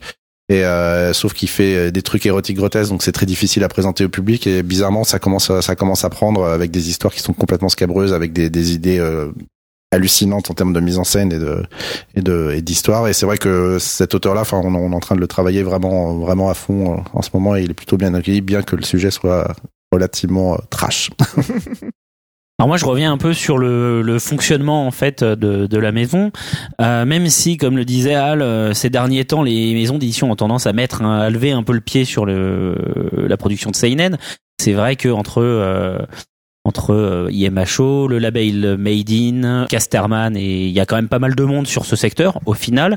Est-ce que tu te retrouves euh, et est-ce que tu te retrouves en concurrence quand tu sélectionnes tes titres ou est-ce que euh, enfin est-ce que ça arrive souvent ou est-ce que dans l'ensemble euh, tes goûts sont suffisamment atypiques pour que euh, on vienne pas euh, on vienne pas t'ennuyer quand tu choisis un titre? Non, ça commence à arriver. Ça commence à arriver. Ouais. Là, on sent quand même de, en gros, jusqu'à l'année dernière, il y avait rien du tout. Ouais. Euh, et après, sur des titres, euh, sur des titres, là, on va sortir opus de, de Satoshi Kon dans, dans pas très longtemps. On va sortir un peu de, on va aussi sortir un manga de Satoshi Kon et de Mamoru Oshii, euh, Seraphim, normalement au juin, qui, qui, et là, on sent qu'il y a quand même d'autres éditeurs, euh, particuliers Casterman, disons-le. Où là, on commence à croiser. C'est celui qui a fait Perfect Blue. Pareil sur les Chicago Club, on commence, à, on commence à se croiser un peu plus souvent sur les sur, sur les titres, étant donné que eux ont un peu, euh, on peut un peu acheter tous les catalogues de tous les titres, donc il en reste assez peu, en particulier ce type de titre. Quoi. Comment on se comment on se bat du coup comment on s'en sort pour euh, pour l'obtenir le titre quand on est euh, une structure de deux personnes euh, qui sortent sept titres par an face on prie à euh, beaucoup. on met une style votive, une petite bougie, et puis après on essaye de, Ouais. de proposer un peu plus que, le, que, la, que la personne en face. D'accord, ok. Donc ouais, c'est quand même une bataille de chiffres au final. Euh, oui, bah oui, même sur ce genre de sur ce genre de titre. De toute façon, après le, c'est vrai que nous on est, on a on a des, des, des- des très bonnes relations avec les auteurs qu'on a pu faire venir euh, en France ou au Japon. Donc des fois il y a de petites préférences affectives qui qui, qui nous revient puisque en effet on a on a déjà travaillé avec eux. Ils sont ils savent le travail qu'on a fait et sur des sur des sur des grosses euh, des grosses cavaleries ils, ont un peu plus peur, mais euh, mais euh, mais voilà ça reste quand même ça ouais. D'accord. Tu dans dans l'ensemble, c'est vrai que les livres que tu sors sont assez euh, j'ai pas jusqu'à dire atypiques mais il y a un travail sur l'ouvrage en tant que tel. Euh, Est-ce que tu peux nous parler un peu de ça? Est-ce que c'est un souhait? C'est pour, euh, c'est parce que c'est t'aimes bien les livres en tant que tel C'est pour te distinguer euh, des gens dans la. Non, mais c'est plus ouais, c'est c'est parce que j'aime bien l'objet et que ça, ça me semble important de. On travaille avec euh, une lettreuse en particulier, Soria, qui est qui est super forte et qui peut faire des lettrages manuels et, et enlever la, la moitié de la bulle, refaire du lettrage. On a fait ça sur Tobu et le fait que l'intégralité du dessin est en français. Après, sur certains types de dessins comme Shintaro Kago, qui est un dessin super précis, on, y va un peu plus délicatement, c'est-à-dire qu'on va faire plutôt du sous-titrage au niveau des onomatopées, mais c'est vrai que globalement, j'aime bien que le livre soit bien fait, ouais. Ta passion pour le manga te vient d'où? Eh ben, c'est récent. Enfin, c'est-à-dire comme on en parlait tout à l'heure avec Utena et et, euh, Len, c'est vraiment euh, quand j'ai commencé à travailler sur le magazine Japan euh, Japan Mania que j'ai commencé à m'y intéresser un peu plus, que je me suis pris quelques claques, dont sur la partie animée Len et Utena, et puis après des choses plus classiques comme comme Akira, et où en gros ça commençait vraiment à m'intéresser au point de, de vouloir de vouloir en faire quelque chose quoi. Oui, mais quand on regarde ton catalogue par rapport à ça, c'est quand même très spécial, quoi. Comment t'as fait pour dériver euh, dans, dans ce côté obscur Dans ce côté Oh. obscur, bah j'aimais bien les trucs obscurs avant en fait. Comment ça se fait je me que t'es dévié Comment ça fait que tu sois déviant? Ah, bah, je me rappelle de Uro Tsukudoji en VHS euh, découvert euh, grâce à un voisin qui faisait du piratage de VHS mince et qui, qui nous a fait découvrir Non, ça alors des qu'on était de sauvegarde. oui pardon des copies de sauvegarde comme ça s'appelait avant c'est pas bien. et qui euh, Ah. et voilà on a on a on a cette claque qui fait euh, voilà quand c'est comme euh, il y a ce côté épicé qui fait que c'est c'est genre un peu plus euh, un peu plus un peu plus goûtu on va dire Oui, parce que passer de Utena à, à À Maruo. Cinderella, Euh, Quoique, euh, concrètement, enfin, puisque euh, Non, Utena, t'as même- surtout aimé le film, euh, c'est même sur des, atypique, quoi, même sur des, on parlait tout à l'heure de, de Studio 4C, on a, on a fait Nekojiro euh, que, que eux ont adapté, euh, que, ont- que non, c'est pas eux, pardon, que, que Yusaki, ben, je me rappelle plus de le, le nom de, que la personne qui a fait Mind Game. Enfin, en tout cas, le réalisateur de Mind Game a travaillé. C'est vrai que, en tout cas, sur la partie, sur la partie animée, il y a des 4C, choses. hein, c'est Studio 4C. Oui, Ouais, c'est le nom ça. de la personne qui, qui change. Ouais. Enfin, il y a- voilà, il y, a- il y Je a- il crois y que avait c'est des Koji ponts. Morimoto. Non, c'était pas Morimoto, je crois que C'est pas c'était, Morimoto euh, celui qui a fait un Kickstart avec, euh, un Kickstarter avec, euh, Mamoroshi il y a pas très longtemps et, euh, et, et Production IG. Et, euh, Ils ont, ils ont, ils ont monté un projet pour, pour faire une histoire de non. Enfin, Oui, l'animation Enfin, bon, peu post importe. 90. Et, euh, et c'est vrai que il y a des ponts en fait entre entre ça et, Bah, en fait, et le côté obscur. ma question va être, c'est simple. Qu'est-ce que euh, déjà t'es un peu plus jeune que nous, je pense. 36. Oui, Ouais, pas bon, ça va plus, pas hein. forcément, mais en fait, en gros, t'as pas découvert Goldorak à l'époque, si? Euh, pas si loin que ça en fait. Hein. Pas si loin que ça, parce Ouais. qu'en général, c'est- c'est c'est c'est vrai que c'est que c'est par là que les gens, enfin en tout cas en France, ont, ont débuté. Que les euh, vieux. que les vieux ont commencé. Alors à- oui, je- j'ai j'ai- j'ai été matraqué au club Dorothée euh, et je suis resté, j'habitais dans la campagne avec mes parents et je- j'ai resté exactement le nombre d'heures que durait le club Dorothée devant la télévision. Donc, et après oui, j'ai pu découvrir euh, Cobra, enfin on en parlera tout à l'heure, mais le avec le titre, le titre, mais le Cobra, Albator, Goldorak, enfin la totale quoi. Ouais, ok, d'accord, ok, parce que oui, en je me général. suis fait le grand l'autoroute. Parce qu'en général, les gens qui commencent par un autre biais que celui-là, effectivement, de- ne n'auront pas forcément justement se jeter euh, directement sur du euh, sur du shonen, euh, on va dire Mhm. euh, tête baissée, alors que effectivement, pour, enfin, moi, les, les gens que je connaissais, moi, qui, qui ont commencé par d'autres biais, c'est vrai, seront, se sont intéressés par à des euh, à des à des œuvres qui sont peut-être plus entre guillemets considérées comme peut-être plus intello, et par la suite, on dit mais euh, qui est-ce que petit garçon blond là qui a l'air d'être un peu énervé? Non, ça c'est rien, c'est un ninja, c'est Naruto oublie. Voilà. Mais euh, mais donc c'est pour ça. Enfin moi je, je pensais avoir trouvé l'explication de de ta ligne éditoriale. euh, Et non, même pas. Non, après c'est vrai qu'il y a eu un grand tout le monde au passage, euh, que, que l'essentiel des gens appellent IMO au lieu de dire IMHO. Alors là, je, suis- je, IMO. je Moi, suis, au départ, je disais IMO. je suis très ouvert sur la prononciation du de la maison d'édition. Il y a vraiment ça vient, ça vient d'où précisément Alors Yamacho, nom-là ça vient d'un acronyme du web, Voilà, qui veut dire in my humble opinion et qu'on généralement on utilise de manière soit cynique ou soit décalée euh, ou soit euh, ironique euh, quand on veut tempérer son Son propos. son propos. Trivia, Voilà. Excellent. trivia. Fallait le savoir. Ah, C'était mais très bien. gars, quoi. Yamacho, quoi. Chatter un peu sur internet, quoi. Non mais je ne savais pas que justement. Attends, Moi je fais un- Yamacho, pour une maison d'édition, tu vois ce que je veux dire. euh, D'accord, oui. C'est vrai que l'autre particularité, je trouve suis que pas c'est du tout vachement bien comme euh, comme C'est vachement bien, mais j'ai pas compris. c'est vachement bien, mais je n'avais pas compris du tout. compris, quoi. Mais non, parce que moi, pour moi, Yamacho, euh, tu sais, C'était une onomatopée. Oui, comme, c'était- euh, voilà. comme Kyun, Nobi Nobi. Tonkam, euh, Pika, euh, tu vois, c'est que des noms ouais. bizarres les boîtes d'édition en France. Du euh, coup, il s'est pas posé la question. Il s'est dit, bah, encore un nom bizarre, quoi. Ah, c'est Nyakwe. bravo, quoi. Bravo, Al. non, mais bon, voilà. non, On mais- bien d'accord. non, mais on va encore avoir des problèmes. Je trouve par, je que par rapport à son catalogue, du coup, euh, ça prend tout son sens. Ah bah oui, bien sûr. Ah oui, complètement. euh, je trouve que c'est un argument de, de vente. je devrais peut-être le mettre sur les livres pour Voilà. expliquer en Oui, effet voilà. ce petit Oui, côté. grande lettre. Oui, c'est ça. Voilà. avec des petites lettres à côté pour dire voilà. Mais au bout moment, les gens vont faire ouais. mais je trouve ça raconte un génial peu, ce parce que voilà, exactement. Quand tu as des gens en fait qui ont tendance euh, en France et même en général quand ils font de la BD, surtout des trucs comme le manga, quand ils font du CNN, il y a toujours un côté pompeux derrière. Je ne fais pas du commercial, etc. Je ne fais pas du manga. Je fais de la bande dessinée japonaise. Ça, je l'ai Oui, entendu. J'avais envie de les saigner. Bah non, Voilà. bah, je veux dire tout simplement, ils font pas du manga, ils font de la manga. Voilà. Ouais. Clairement, le- Et la je trouve elle est établie que comme. Alors, quand tu connais oui, le, mais attention, ce que signifie Macho, ben justement, je trouve que ça enlève le côté pompeux. Alors ça c'était clairement euh, c'était clairement la volonté depuis le dé- depuis le début, c'est-à-dire qu'à chaque fois euh, en effet quand on a commencé, on s'est retrouvé en face de Taniguchi ou ce genre de choses. Après je sais pas pour dénigrer Taniguchi ou le travail qu'a fait Casterman dessus, hein, c'est juste que je me je me mettais pas du tout dans cette logique euh, ce qui m'a valu d'ailleurs pas mal de problèmes dans cette logique de indépendant à la française où on a ce côté euh, auteur etc etc. Pour moi là c'était de la culture japonaise, c'était du manga, c'était euh, c'était c'était populaire, on va dire. Et, euh, et c'est vrai qu'au début ça a été une galère parce que quand on allait voir les, les BD euh, les BD spécialisés c'était là ouais c'est du manga c'est pas vraiment indépendant. Et quand on allait voir les les, les librairies spécialisées manga c'était euh, mais c'est pas vraiment du manga c'est bizarre. Et donc euh, donc là bon maintenant c'est grâce à au bout de dix ans c'est bon ça au moins ce problème là est réglé.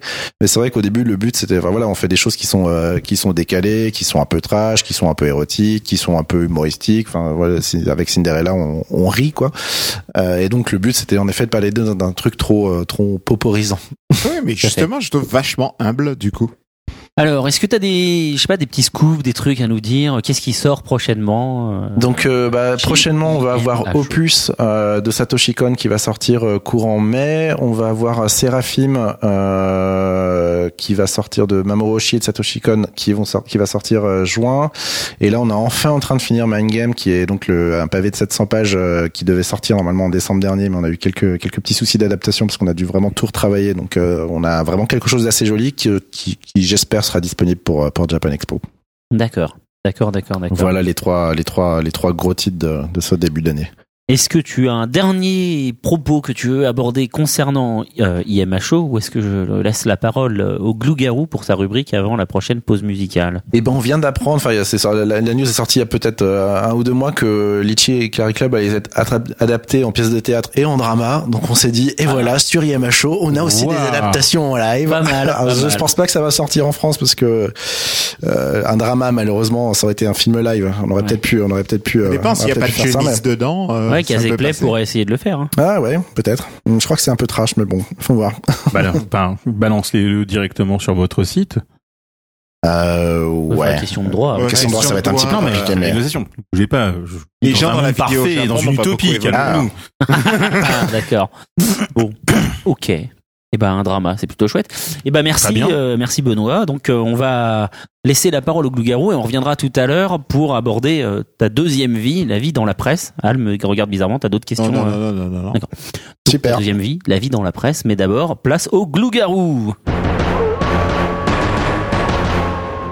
Donc aujourd'hui, euh, j'ai décidé de commencer un quelque chose que je ne ferai pas à chaque fois, mais qui est les chroniques de l'OTAC. Donc les chroniques de l'OTAC, en fait, signifie c'est simplement, c'est pour pouvoir parler de Le mec, la- il veut nous taxer. euh, les- Il y a déjà les speed chroniques. Il veut faire les siennes avant. Quoi, le Non, pas du tout, pas du tout, pas du tout. Je- Mon arrogance ne va pas jusque là, pourtant euh, elle n'a pas de limite.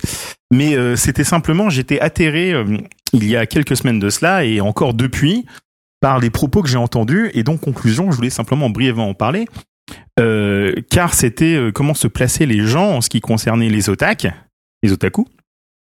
Et Les euh, mangavores, tu veux dire les mangavores, les animés fans, les manga fans. Et Non, donc les mangavores. Les mangavores, Tu si tu comprends veux. pas que c'est de la pub cachée pour le site Mangavore C'est parce qu'on Si, fait le podcast Mangavore Je, je tentais d'être. euh, ben, bon, bref. Euh, et euh, et j'étais complètement atterré en fait par malgré tout euh, la- l'attitude des uns et des autres et ce clivage qui continue de, se faire.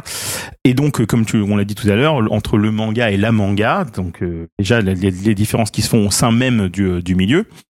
Et d'ailleurs, j'ai eu une, j'ai eu une, qu'on s'appelle, euh, j'ai eu une réponse. La manga est une œuvre, une seule œuvre réellement qui existe. Donc c'est, c'est correct. Mais qu'on, qu'on parle de la manga, il s'agit d'une œuvre qui, euh, qui date de quelques siècles.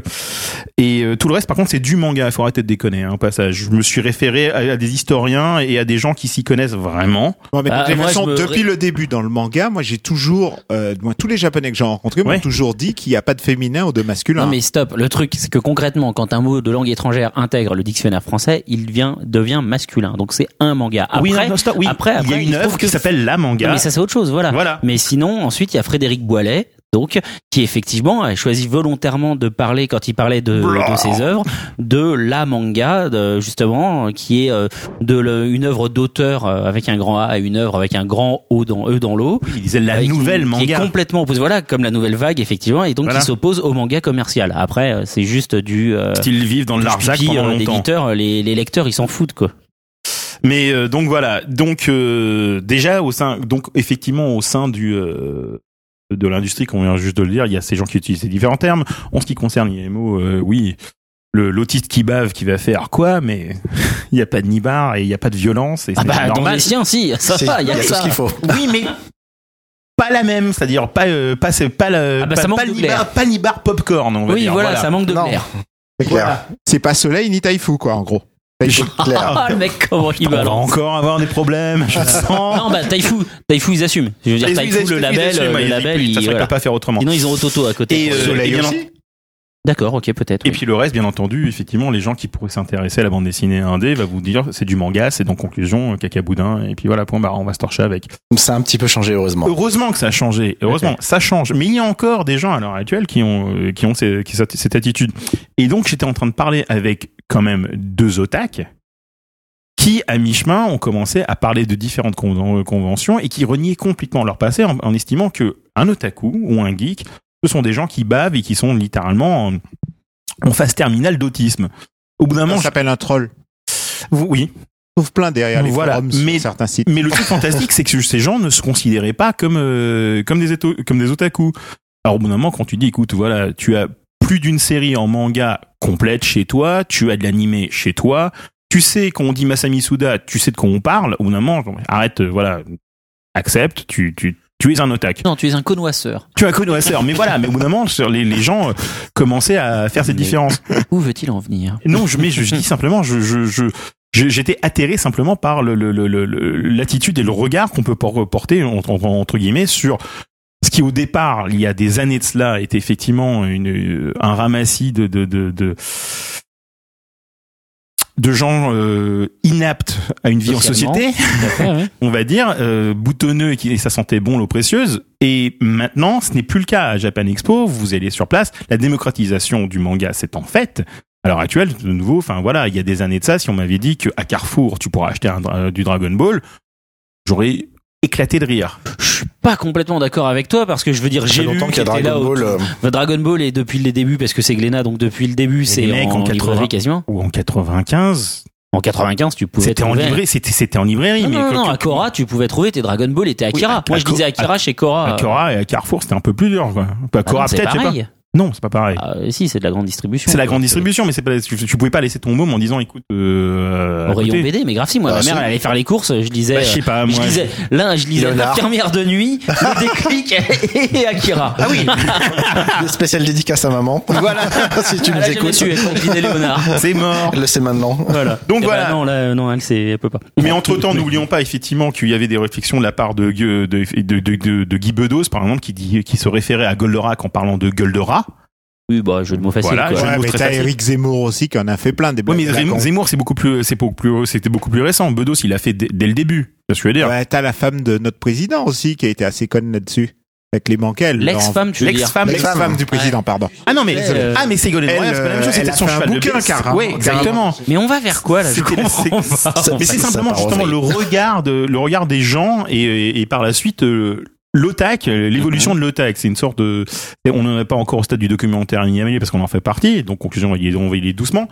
mais effectivement, mais euh, effectivement, des Ségolène Royal justement euh, qui, euh, qui avait comme cheval de bataille effectivement le, le, le, le- enfin le, le manga et puis le dessin animé japonais, euh, qui à l'époque avait cité euh, que les, bandes dessin- les mangas japonais, comme s'il y en avait réellement d'autres, dans lesquels des femmes se- sont torturées. Alors, euh, elle, avait, Ah, elle, avait, elle rencontré, elle avait rencontré une ministre qui lui avait rappelé, au fait, vous avez dit ça il y a quelques années, vous allez vous calmer, s'il vous plaît. Non, mais le, le truc, c'est qu'effectivement, euh, dans les années 80, 90, euh, comment, que ce soit les hommes politiques ou les journalistes, ils ont dit un paquet d'âneries. Ah, hein. il y a. Pascal Lardelier dans Le Monde diplomatique, je Ah, crois, mais euh, attends. qui avait fait un article Oui, mais- incendiaire. Ouais, mais c'est pas fini, c'est ça le truc. C'est que ce que je veux dire, Ça a c'est même que vachement changé. heureusement que ça va vachement ça je vais prendre ça autrement. Je dis pas que c'est, je dirais pas que c'est pas fini. Je disais, que- je dirais que ça revient. Oui. Parce voilà. que, voilà, Mm. je vais te faire un truc. Moi, je suis dans le manga depuis très longtemps. Au Oui, tout départ, effectivement, oui, je suis un dinosaure. Au tout départ, effectivement, c'était le cas. Mais c'était dû à une ancienne génération bien sûr. qui regardait une nouvelle génération et qui ne comprenait pas ce que cette nouvelle génération aimait. Pourquoi ils se restaient pendant 4 heures devant le club Dorothée, pourquoi ils regardaient Dragon Ball, etc. Ouais, mais attends. Donc ne- ça, c'est une chose. Oui, mais enfin là déjà il faut être débile, c'est-à-dire qu'une fois que t'as ton t'as ton môme qui est scotché devant Goldorak et tu regardes les enfin les, les records d'audience qui se calculaient en millions de Goldorak, au bout d'un moment, enfin c'est logiquement de nos jours, c'est ce que faisait Zidane quand il prenait un ballon et qu'il jouait au foot. Donc conclusion, si si cette génération-là n'avait pas compris que ça plaisait, ce c'est un peu ils sont un peu c'est ce genre-là on il faut prendre la gévamine. Ensuite, moi, quand je, à cette époque, je regardais, voilà, tous ces gens qui regardaient des dessins animés, que j'étais déjà vieux aussi à cette époque, il y avait, Ah, là, Mais t'as toujours quel âge, été- voilà, Al c'est ça. Il y avait à côté de ça Docteur, il a euh, 907 ans. un phénomène que je regardais justement avec une curiosité en me disant mais c'est quoi tous ces débiles? C'était alors que moi-même j'étais fan. hein, c'était les fans de Star Trek. Ah. À l'époque, c'était la grande époque des fans de Star Trek. Et Ouais. t'en avais, mais qui étaient prêts, euh, qui avaient un magasin où ils avaient trouvé un goodies, euh, ils voulaient pas lâcher où ils avaient acheté parce que euh, c'était mon magasin, etc. Et je me disais, ce qu'il y a de bien, c'est que le manga, c'est un milieu sain et que ça n'arrivera jamais dans le manga ce genre de choses. Erreur. Voilà. Aujourd'hui, je suis toujours vieux. et je regarde le milieu du manga. J'aime toujours le manga, mais sauf que, eh ben, en fait, c'est exactement la même chose que je voyais avec le milieu des fans de Star Trek il y a quelques années, fans de Star Trek qui ont presque tous disparu maintenant. Mmh. Euh, eh ben, je vois la même chose, c'est-à-dire que tu as euh, de, plusieurs catégories de personnes. Mhm. Tu as des gens intelligents Et puis à côté de ça, tu as des gens qui sont Moins très très très particuliers. Non, je dirais mais- pas moins intelligents, je dirais particuliers. Oui, mais à partir du moment où, enfin, plus un groupe euh, social grossit, plus nécessairement dedans il y a des, a une Exactement, c'est tout le problème. C'est Ah, tout le problème. ah, non, oui, Et alors- le problème est que cette, euh, ce petit groupe de personnes qui est tout en bas, si tu veux, ils font beaucoup de bruit. Par exemple, tu as des gens qui sont prêts, le cosplay c'était quelque chose de beau, de sain. Et maintenant, ah, laisse-moi finir. Attends, attends, Oui, oui. attends, Et maintenant, là, faites gaffe à ce que vous Tu dites. commences à trouver des cosplays à la foire à la tomate, à Angoulême, euh, à la foire à la saucisse, etc. Angoulême, acceptons quand même. Ouais, quand même, quoi. Festival de BD. Tu commences à trouver, même le salon du livre, ils font un cosplay. Bah, le salon du livre, ils invitent six auteurs de manga, ils peuvent Ah, quand même bah, faire un euh, cosplay, ça fait ça, combien, ça fait combien Ouais. de temps ils font des cosplays Bah, depuis qu'ils invitent des auteurs Ah. de manga, depuis 2004. D'ailleurs, ils invitent les cosplayers. tu as des cosplays un peu Ils invitent partout. les cosplayers. Ils hein. invitent, ouais, les cosplayers payent pas leur entrée. Donc quand tu regardes de loin tous ces, ces fanatiques en train de gesticuler dans tous les sens, habillés avec des costumes colorés, tu te dis, c'est quoi? On te dit, oh, laisse tomber, c'est des fans de manga. Oui. Donc, si tu veux, L'assimilation a été faite. voilà, l'assimilation est faite. Et re- insulter d'être comparé à des cosplayers, c'est ça? J'essaie de comprendre en fait. Non, non, non, non, non. Ah non, moi, quand on me le dit, je dis non, j'aime bien le manga. Je suis pas fan de manga. Ah si, moi, moi j'assume carrément. Moi j'assume, ouais, ouais, j'assume complètement mon statut de geek. Ah, allez, Ah, non, conclusion là, s'il vous plaît, les gens. Non, mais c'est que- pas une question de conclusion, c'est Ah simplement c'est là il s'agit littéralement d'un d'un regard parce que effectivement je trouve euh, il y a quelques années lors des élections présidentielles une personne que nous connaissons bien et que nous ne citerons pas a été euh, a été interrogée par la NHK un français et ils lui ont dit mais que pensez-vous des propos euh, de votre candidate à la présidence comme quoi les mangas sont responsables de la condition de la femme au Japon? Ah oui, c'est vrai qu'elle a dit ça. Effectivement, j'ai trouvé ça drôle. euh, le type s'est senti vraiment mal en disant Beuh, j'ai pas forcément voté pour elle, euh, laissez-moi tranquille, vous pouvez pas juger les Français là-dessus uniquement. Et, mais c'est vrai que les, les gens ont la mémoire courte d'une manière ou d'une autre en ce qui concerne la politique, pas uniquement sur ce sujet bien entendu. Mais moi ce que je, je trouve simplement Enfin, revendiquer son statut ou ne pas revendiquer son statut, c'est une chose. Nier complètement que on est potentiellement un otak ou un geek, pour, pour aller plus loin, je trouve ça simplement lamentable. Au bout d'un moment, c'est tu te, tu te lèves le matin, tu vas aller chercher des mangas, tu vas les acheter, que ce soit à Carrefour, dans, une- dans une librairie spécialisée, quoi qu'il arrive, tu achètes le même produit et tu vas rentrer chez toi, tu vas lire la même chose. Point barre. Uh-huh. Maintenant que ce Oui, soit fait avec une démarche, une, ça t'en fait démarche pas un intellectuelle. otaku pour autant. Bah oui, euh, je veux Non, dire, mais ça ne faut fait un pas peu plus. Attends, je t'explique. Dès l'instant où tu, dès l'instant où tu, tu développes 20 au moins 20% de ton temps libre euh, dessus, tu peux commencer à dire que oui, tu diriges là-dessus. Tu, tu es quand même, tu, tu, tu- Maintenant, si tu dis, ah non, moi, monsieur, je ne, Alors- suis, je ne suis pas, je ne suis pas un otaku parce que je ne lis pas Naruto, mais par contre, j'ai lu City Hunter, Senseiya, Dragon mec qui Ball. boit un verre d'alcool chaque jour, effectivement, on pourrait éventuellement considérer que c'est un alcoolique. Ah, Oui, pas un éventuellement, c'est sûr. Pas éventuellement, c'est par complètement, c'est, déterminé médicalement un que mec si. qui ne lit que du manga, oui, je suis d'accord, tu vas le considérer comme un vrai fan de manga. Pas du mais tout. quelqu'un qui lit une fois de temps en temps du manga parce que Déterminons une fois temps. mais qui lit du Détermine- comics, Attends, mais déterminons une fois de temps en temps. BD. Non, déterminons une fois de temps en temps. Et euh, Si c'est une fois, si c'est une fois dans Il le mois, tu ouvres un manga, oui, effectivement, tu n'es pas un otage. Voilà, il suit, euh, voilà, en- selon le panier moyen, euh, un lecteur de manga achète, euh, euh, je crois, c'était, c'est trois mangas. Euh, Hop, mon chapeau, mon chapeau magique, je cherche un chiffre. Hop, trois mangas. Capello, vous aviez raison. En tout cas, euh, le résultat est que euh, voilà, tu as des gens effectivement qui achètent beaucoup de mangas et tu en as qui prennent un de temps en temps, qui suivent qu'une seule série, deux maximum, euh, voilà. Et puis en plus, faut pas oublier qu'il y a certains mangas c'est tous les deux mois, d'autres c'est une fois par an. Mais etc. ça, il s'agit. Mais ça fait pas de toi pour autant un, fait. un otak à mort du pas. manga. Non, je n'ai pas dit. Attention, mais justement, c'est ça le truc qu'il faut déterminer, c'est que être un otak, c'est pas être forcément être un animé fan ou un manga fan hardcore. C'est quoi alors être un otak pour toi? Bah, à l'heure actuelle, je suis désolé, c'est d'une manière ou d'une autre, c'est que tes centres d'intérêt gravitent là-dessus.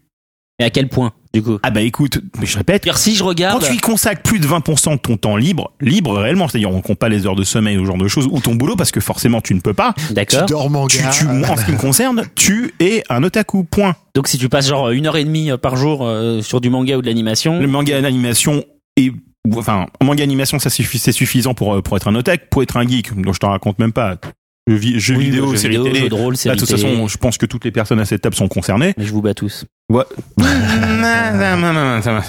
Bref. Enfin, bref, Bon, de toute alors, façon. que dirais-tu d'une personne qui, euh, voilà, euh, lit un manga de temps en temps, mais ça l'empêche pas d'aller à des conventions, euh, voilà. Mais euh, Ça dépend, mais- pas beaucoup. Là, tu en fait, t'essaies de t'essaies simplement de déterminer, de déterminer, de mettre la vie limite. Oui, mais ça, finalement, c'est quoi? Tu peux trouver toujours l'exemple qui se trouvera à côté de la frontière, mais à un moment ou à un autre, tu tombes, Merde, tu tombes dans un alors, je, truc. je vais aller droit au but. Voilà. Ah, ça y est, Je- ah, vas-y. Je je suis pas d'accord avec ton propos parce que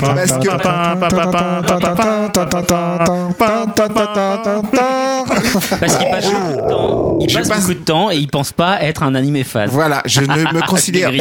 je me considère pas. Ah non, animé quand même. Bah, il y a quelques années, il y a quelques années, je me considérais comme un animé fan. Il y a quelques Oui, années. mais tu n'es pas. Mais tu fais il y quoi a dans la un différence cran- Il y a un cran Mais c'est quel cran s'est créé depuis. Non, tu consommes justement.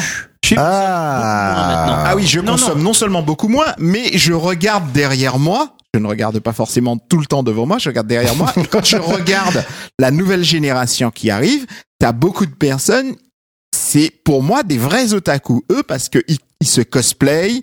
Euh, Ils Ouais. passent un an à fabriquer leurs costumes pour Japan Ouais. Expo. Tu ne te déguisais Euh, pas, quand Al ils vont acheter Non. des mangas, euh, ils vont prendre le bouquin, ils vont regarder euh, 10 livres pour essayer de voir celui où il y a le moins d'aspérité ou de petits Eh, traits. vous non. seriez gentil quand même de pas trop dénigrer euh, les fans euh, Mais pas hardcore du de tout. manga parce que c'est quand même nos auditeurs. Non, non, mais attention, Eh, attention. non, Non, mais Moi, je- je veux dire les là, qu'il y a des catégories. Tu peux pas mettre tout le monde dans un même panier. Si. Non, non, mais justement, non, non, non, non. Justement, c'est pas ça. C'est, il s'agit pas justement de, de, de, de dire parce que justement, genre, toi comme moi, nous sommes entre guillemets vieux, il y a pas de problème. Mais donc, conclusion, ceux qu'on fréquentait à l'époque en convention, je suis désolé, pas tous, mais il y avait quand même des phénomènes qui bavent. Mais à deux doigts de l'autisme, qui était vraiment hardcore. Attention, la démocratisation a fait en sorte que, en ce qui me concerne maintenant, le spectre, le, le de, de qu'on s'appelle du euh, le, le prisme, on va dire, de, de existant est beaucoup plus large. Oui, bien sûr. Oui. Ce qui fait que d'une manière ou d'une autre, mais enfin, a- t'as des t'as, t'as des gens qui sont excessivement, qui semblent être modérés, mais en fait, ils le font avec moins d'obsession. Ils simplement, c'est c'est c'est c'est c'est une passion, mais c'est une passion qui n'est pas qui qui n'est pas virée à l'obsessionnel. Tandis que à notre époque, je suis désolé, ceux qui étaient là, il fallait trouver parce que quand t'allais dans des conventions à l'époque, t'achetais des trucs en japonais, donc tu ne, les- tu ne pouvais pas les lire, sauf pour ceux qui savaient réellement lire japonais, qui était une minorité, il faut quand même le dire. Oui, mais ça tournait à l'obsession. Pourquoi? Parce que c'était pas disponible. Donc euh, c'était Voilà. une telle démarche d'aller chercher le truc que forcément Alors euh, maintenant, derrière ton- Alors tu que développes un maintenant, tu es affect. avec. blasé. Tu dis ça c'est nul, ça c'est non, nul, c'est je passe. Non, pas du tout. complètement. Non, Je maintenant, passe. maintenant, maintenant, tu peux, tu peux le faire de manière maintenant, il va falloir conclure par contre. même Ouais, ouais, ouais. complètement nonchalante. Alors, Benoît, j'ai une question pour toi. Ouais. J'ai une question pour toi. C'est, tu as entendu mon point de vue, tu as entendu son point de vue. Et quel enfoiré Mais j'ai jamais vu ça. Choisis. Si tu dis à côté, on tape. Toi qui es éditeur, c'est quoi ton point de vue sur ce sujet? Ah non, mais non, mais tu fais, c'est c'est un suicide éditorial de demander de poser une question comme ça. Garou, Non, Garou étant tout, à mes côtés, il a un, Non, bras- non, un du bras tout, très très très long, je vais choisir le côté. Du tout. Et puis, je te signale que son, le type de livre qu'il fait s'adresse à tout public et pas forcément que à des, euh, des, des otaku à mort. Ah non, mais nous sommes complètement d'accord. Le truc, c'est que d'une manière ou d'une autre, la justement, je, de- le- le- les éditions de, de, de, de Benoît, IMHO, pub, euh, Génial. voilà, fait en sorte que d'une manière ou d'une autre, euh, il se range aussi bien dans, les- dans une catégorie entre guillemets intellectuelle que que, de- que, que justement que de ce que pourrait acheter hein, de, de mo- modéré comme de l'otak qui bave. Bon, alors, Les deux, moi, ton pour point moi, de les vue. titres, les titres de, de Benoît euh, s'adressent pas tant justement à l'otak qui bave. euh, Selon ta défi- vos défi- haute Attends, définition à tous les deux, voilà, l'otak qui bave- consommer. Non, non, non, du, non, euh, attendez, l'otak qui bave est complétiste. En conclusion, du Junko Mizuno, il va se ruer dessus. Ah, Là-dessus, là-dessus, il a raison. J'en ai plus, j'ai pu en croiser au moins deux ou trois qui sont arrivés avec une liste comme ça. Et en effet, ils, ils achètent, ils achètent tout. Mais après, ça, c'est, c'est en effet un otak Ça, qui ça existait avant, puis qui existe Voilà. toujours maintenant, quoi. Après. À 150 sorties par mois, c'est compliqué de continuer à dire moi j'achète tout. Ah. Voilà, hein, faut, faut le budget. Après, après sur ça, là, au début, c'était un truc, un truc de spécialiste. Maintenant, ça, C'est ça, c'est, c'est, c'est- plus large. Donc, les spécialistes sont toujours là. Ils sont juste sous-représentés par rapport euh, Au plus reste large. Voilà, ça, pour aller à Japan Expo, il y a déjà, il y a des, des, des, des, personnes qui arrivent, qui sont un peu déguisées, qui s'amusent, elles repartent, euh, elles repartent avec leur manga. Et puis après, il y a, il y a les autres personnes qui sont toujours là. Enfin, je pense pas qu'il y euh, On est d'accord. Et ouais. là, Non, mais non, non, ça sera- se. Non, non, mais ça fera une parfaite conclusion pour la rubrique. Merci, Merci. Benoît. Et on va du coup enchaîner avec, ben, tiens, une bonne euh, sélection pour Otak, justement, l'opening de euh, Serial Experiment Lane. Pourquoi tu l'as choisi du coup? C'est vraiment une des séries qui, que je regarde euh, au moins une fois par an, qui D'accord. m'a vraiment, qui me transporte. C'est vrai que c'est excellent. Je te regarde, David. Elle a pas vieilli en plus. to understand? Ah, si, Allez, si. à tout à l'heure. Je suis.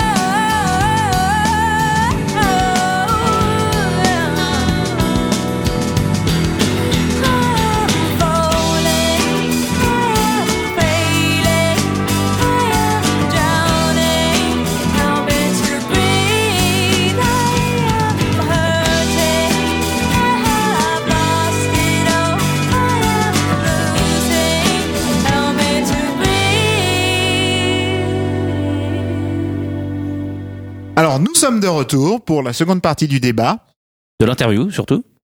de, de l'interview surtout. Et donc, on va parter, parler de ta vie privée hors euh, du manga. Sa vie privée. Mon Dieu. Carrément. Alors, qu'est-ce que tu dossiers, manges le Alors, week-end alors, alors, à ce qui paraît, On tu fais pas des choses qui, euh, techniquement, sont pas censées, euh, Hein comment je pourrais dire ça, euh, croiser le manga, puisque c'est quand même l'opposé, c'est la nuit et le jour. Ah, ta seconde vie. On parle pas de boîte de nuit, bah on parle d'autre chose. Voilà, Bah bah, le problème. Dans Kaboom, euh, comment il y a Pas un interview de. euh, Alors j'avoue, j'avoue, j'avoue, j'avoue, euh, il y a une deuxième partie de l'activité qui est pas sur Yamacho, mais une autre boîte, enfin bon, peu importe, et qui s'occupe de magazines. Voilà. Voilà, de presse, de presse un peu particulière puisque c'est Ouais, de la presse. C'est pas des jeux vidéo. C'est pas de la presse, pas encore. C'est de la presse euh, pour adolescents et adolescentes. Donc pour les adolescents, c'est des magazines de football et pour les adolescentes, c'est des magazines qui tournent autour des One Direction. Oh, génial. Bon, je vous préviens, on va être bref hein, là-dessus. Et sinon, sinon, je suis aussi l'heureux rédacteur en chef d'un magazine pour les tout petits qui s'appelle Gentil Poney. Oh, pas mal. Voilà. Ou bien Respect. la vie d'une lasagne. Alors, ah, t'as des questions là-dessus ou on Et peut c'est attaquer Kaboom c'est la vraie partie obscure. et sinon, par contre, oui, voilà, on a lancé un magazine euh, tout début janvier pour Angoulême qui s'appelle Kaboom, qui est un magazine de bande dessinée. La particularité, c'est pas un magazine de bande dessinée de pré-publication, mais c'est un magazine de bande dessinée où il y a surtout des interviews avec euh, avec des auteurs. On, on- voilà, on laisse la part belle à. Alors, j'ai une question, justement. Je vais sauter, euh, te sauter au paletot pour ce magazine. Avant que ce magazine se crée, j'ai reçu trois euh, couvertures différentes. Non, oui, c'est ça, trois couvertures différentes pour ce magazine. Il y en avait deux avec Roll King Dead, dont une magnifique où il y avait. euh, On l'a gardé, on l'a gardé. Et au final, quand le magazine est sorti, c'était pas du tout les mêmes couvertures. C'était un dessin qui ressemblait plus à la mouche de. David Cronenberg? Non, le. Non, Non, c'était un de- dessin de un dessin de Voilà. Chris Ware. Voilà, Ouais, exactement, ouais.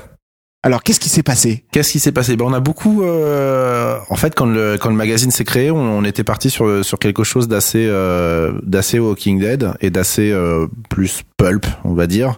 Et au fur et à mesure où les, les, les, les interviews euh, et les rencontres avec les auteurs se sont créées, on, la, la, couleur du magazine a commencé à un peu, un peu changer. Et c'est vrai que la, question de la couverture sur un lancement d'un premier numéro, qui est plutôt en plus tourné vers Angoulême, donc plutôt franco-belge et plutôt euh, voire plutôt indé au niveau de la sélection, en tout cas avec les personnes qui travaillaient dessus, dont, Stéphane Beaujean qui est rédacteur en chef, euh, fait qu'on a voulu euh, pas forcément euh, aller vers une couleur trop trop trop pulp.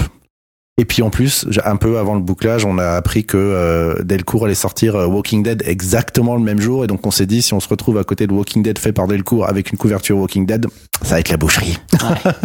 Alors, Et donc du coup, on est parti sur quelque chose d'un peu plus franco-belge et d'un peu plus, euh, d'un peu plus, euh, enfin même pas franco-belge puisque c'est américain, mais d'un peu plus euh, Coloré. un- plus, un- plus coloré, on va dire. Ouais. Ouais. Et pourquoi Mais par contre, le deuxième numéro qui sera prévu pour pour juin aura certainement une double couverture, une couverture manga et une couverture comics, étant donné que ça sera euh, autour de Japan Expo et donc on va faire un spécial manga, un spécial comics. D'accord, parce que justement, j'avais vu cette- ce, fameux article Akira qui avait aussi, qui était présenté. euh, Ouais, donc là dans, dans, Interview dans ce numéro, dans ce numéro, dans ce numéro-là, il y avait une, une interview d'Otomo, il y avait un assez article long sur en le plus. assez longue, ouais, qui avait été faite euh, en deux temps, une fois quand il est venu à Annecy et une fois où on a été directement au Japon le voir quand, quand il avait fait l'exposition l'année dernière, euh, qui, qui était une rétrospective euh, sur, sur son œuvre. Et euh, il y avait aussi un dossier sur le manga nucléaire et puis deux, deux, deux, trois présentations d'auteurs. Et là, par contre, on va partir dans le numéro 2 sur quelque chose de moitié manga, moitié comics, alors, moi j'ai une question toute simple. avec du- un très beau line-up normalement.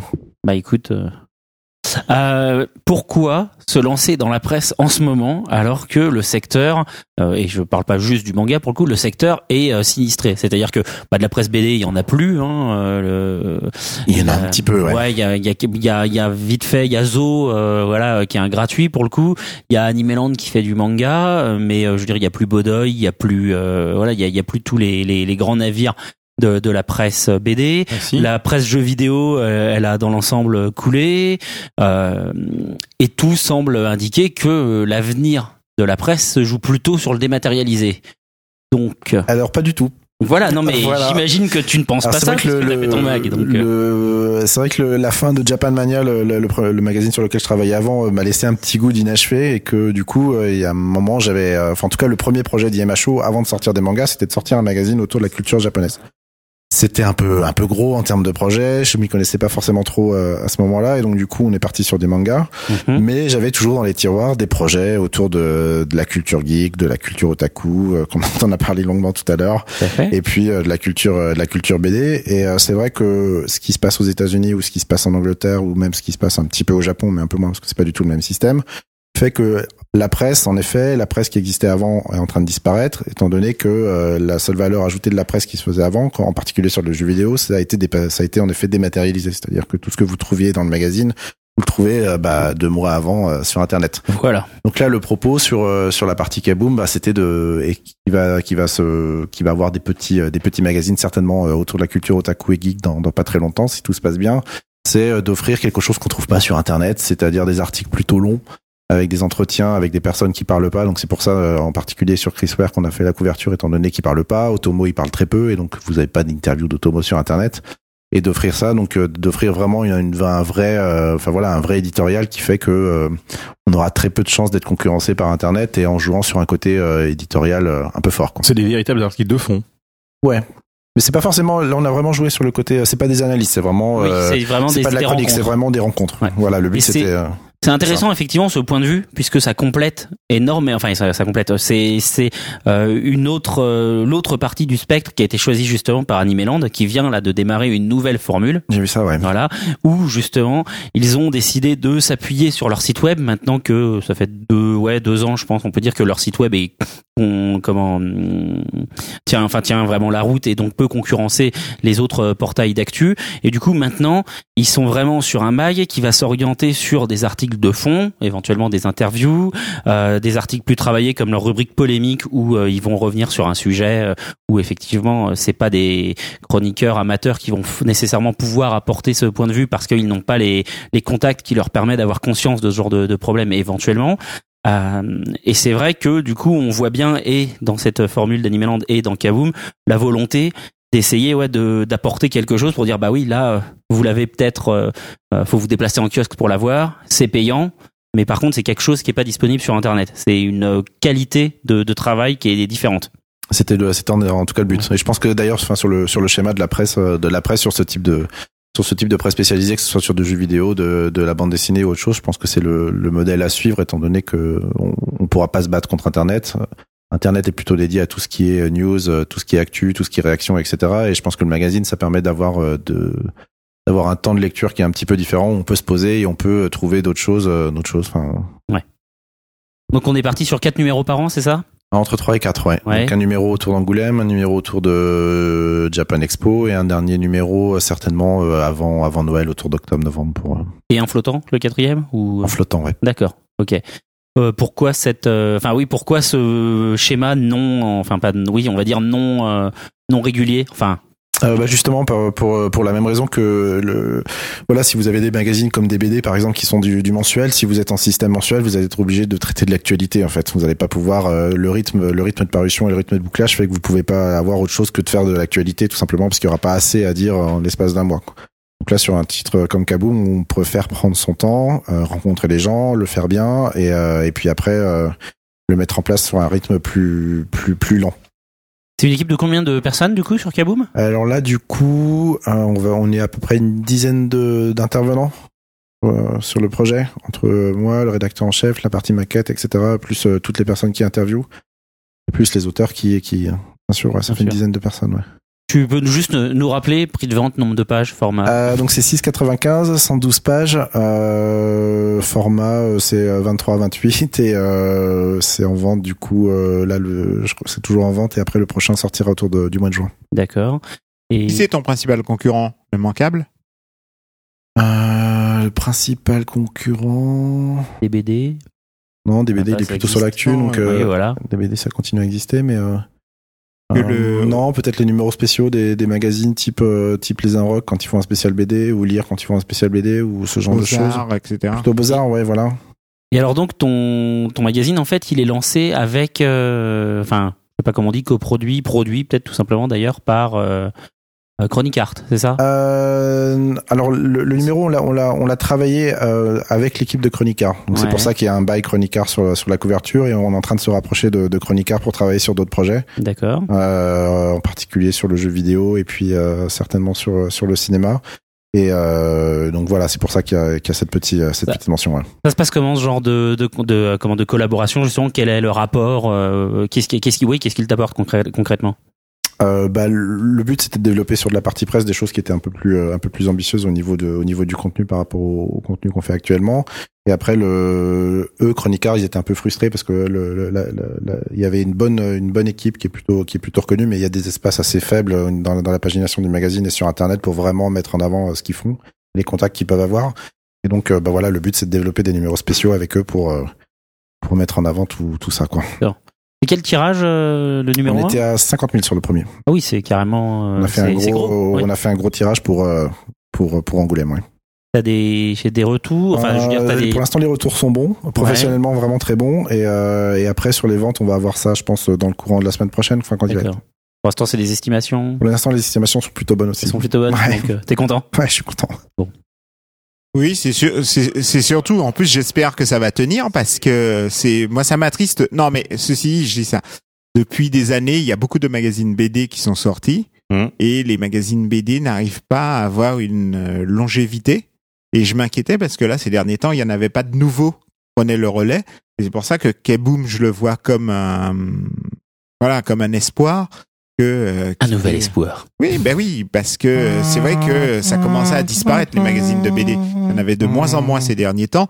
Bon, il y a Zoo qui continue toujours, mais Zoo, euh, c'est dans certaines. euh, c'est un voilà, système c'est- différent de. oui, oui, voilà. Voilà, c'est tout le monde ne peut pas y avoir accès, etc. Et donc c'est pour ça que je trouve ça bien qu'il y ait un, un- voilà un magazine euh, qui euh, Mais c'est une- surtout par les temps qui courent. Bah oui, oui, mais de toute façon, c'est, toujours le problème. Enfin, l'instant où t'es, en, en, en presse, c'est à quel point tu vas être exposé ou pas. Hum. Et ça surtout dépend. qu'il soit ouvert. Après, l'important, oui, l'important, En place ou pas. Genre, est-ce que tout le facing sera fait ou est-ce qu'ils vont chercher à l'arrière du magasin? les magazines de BD ne sont pas tout le temps ouverts. Souvent, ils sont très fermés euh, uniquement à la. BD française. Ah, d'accord. Voilà, ils parlent pas beaucoup. Alors, alors, les magazines français parlent souvent de temps en temps de manga, mais le comics, mais ils connaissent pas du tout. hein. Non, c'est vrai, ouais, ça Il y a c'est un, assez. un seul magazine vrai, à l'heure actuelle, surtout qui est orienté là-dessus, c'est Comic Box. Oui, mais Comics Box, c'est un magazine de comics tout court. Je te parle d'un magazine généraliste. Bah, Zo, ils ont une page, enfin, comme ils ont une, une page ou une double, je sais plus, sur le, le manga. Ils en ont une aussi sur le comics, une sur la BD érotique. C'est comme on disait à l'instant, Voilà. c'est un particulier Oui. zoo. Après, c'est vrai dans sur les que- magazines, Dans les magazines en général, c'est vrai que c'est une vignette ou deux vignettes grand maximum. Ouais, bah voilà. alors. Alors que dans Kaboom, justement, tu sens que l'équipe, alors je dis ça, il y a qu'un seul numéro qui est sorti, mais tu sens une équipe qui est un peu plus ouverte à la BD. On est, on baigne tous dans les, tri- les trois cultures, donc soit la partie et, franco-belge euh, ou et je trouve ça bien euh, parce que euh, voilà, ça. Et, mais c'est le pays, c'est le courant de pensée qui veut ça. Enfin, de nouveau, je reviens toujours sur, Angoulême, mais enfin voilà, le jury d'Angoulême qui ne savait pas qui était Alan Moore. À partir de ce moment-là, euh, Voilà. Oh la vache Mais t'étais pas là. Ah oui, tu t'étais barré pendant la rubrique, peut-être. ouais, C'est pour ben, ça, voilà. le mec On le va plus- pas la refaire, hein. Ouais, mais en gros, le jury d'Angoulême avait plusieurs personnes, euh, Oui, automo, mais qui- voilà. mais, en- mais, mais Alan Moore, enfin, euh, C'est qui? Tu voilà c'est qui? Sur bah non c'est un mec inconnu tu vois, il fait la bande dessinée indépendante. Tu veux dire Watchmen 300 Rommel Ouais, on va pour Vendetta Il écoutera Al, il fera comme tout le monde, il écoutera le podcast du mois, de- du mois mais précédent. non mais je veux dire voilà c'est effectivement c'est mais c'est pour ça qu'effectivement les trois quarts du temps on est en termes de journalisme euh, éditorial sur le sur la bande dessinée le, le comic c'est pas très abordé, pas très abordé parce que les mecs ne s'y intéressent pas tout bonnement. D'accord. Combien de temps ça prend pour euh, ready, enfin oui, pour euh, créer un numéro ça Oui, combien de temps t'as mis déjà pour accoucher du projet Kaboom? Alors Kaboom, Voilà. ça a été un accouchement très très très très rapide. Ah, Euh, oui. On a on a on a lancé le projet fin novembre et c'est sorti euh, fin janvier. Ah oui, c'est pas mal. Ça a été ça a été très speed. Ouais. Césarienne au sabre C'était sans compter le fait qu'il y avait trois semaines de vacances, enfin deux semaines de vacances de Noël Oui, entre en les plus, deux, entre qui les fait deux. qu'on n'a pas vraiment beaucoup travaillé à ce moment-là, mais ça a été assez assez rapide. Après, on, on a travaillé avec euh, avec Stéphane Beaujean, qui est assez assez connu pour travailler euh, aussi bien euh, dans, dans la partie euh, presse euh, avec euh, les Inrock ou, euh, ou Trois Couleurs où il a aussi sa librairie à Pumba Poum dans, dans, dans le sixième. Enfin bon, voilà, il, a- il avait déjà une connaissance de ce qu'il voulait faire et lui, je crois qu'il avait déjà réfléchi depuis longtemps à ce que pourrait être un, un, maga- un magazine de bande dessinée s'il devait s'en occuper. Je, oui, je rigole parce que je connais Stéphane Beaujean. On, on a travaillé à album ensemble. D'accord. Et voilà. Comme quoi. Tu es vraiment vieux. Je suis, je suis. c'est un peu- Nous convergeons tous vers une contrée où nous dé- décapiterons. Il n'en restera qu'un. Oui, mais tout à fait. Oui, voilà, les arbres gris. Ouais, bah, pour l'instant, je suis devant vous tous. Et donc, tu envisages de euh, faire euh, tout un tas de petits frères et de petites sœurs à Kaboom? C'est envisagé, ouais. Ouais. Disons qu'on a vraiment des bonnes remontées et on a pas mal de projets sur la partie jeux vidéo, cinéma, etc. Voire dans la culture otaku et euh, culture geek. On peut espérer euh, commencer à voir débarquer ça quand? Hmm, J'espère bien vite. New Type? Il a dit ça avec un sourire carnassier. Ça, c'était pas? De quoi New Type? Non, je déconne. New Type? du- Ah, non, mais ouais, New il rêve d'une à la version française. française du New Type. Non, pas une Non. version française, mais en fait, un, je rêve d'un magazine de- d'animation et de manga qui soit où on traite le manga et l'animation un peu comme New Type euh, traite le manga au Japon, c'est-à-dire Bref, une version truc- française de New Type. Non, alors je J'ai Pas dit une traduction, j'ai dit une les version. magazines de manga, tu as deux types de magazines de, de manga. un le magazine, magazine. à la New Type, si tu Voilà. préfères. T'as le ma- les magazines du type Animeland. Euh, bon, bien que la formule d'Animeland a changé, où euh, on ne sait pas si ça s'adresse à des gens qui sont à fond dans le manga ou si ça s'adresse à des gens qui connaissent le manga. Et entre les deux. Euh, où il y a des magazines comme euh, comment ils C'est quoi la s'appellent différence entre les gens qui sont à fond dans le manga et les gens qui s'y connaissent quand t'es à Qui fond ne connaissent pas, Ah ne d'accord, ok, connaissent oui. pas le manga.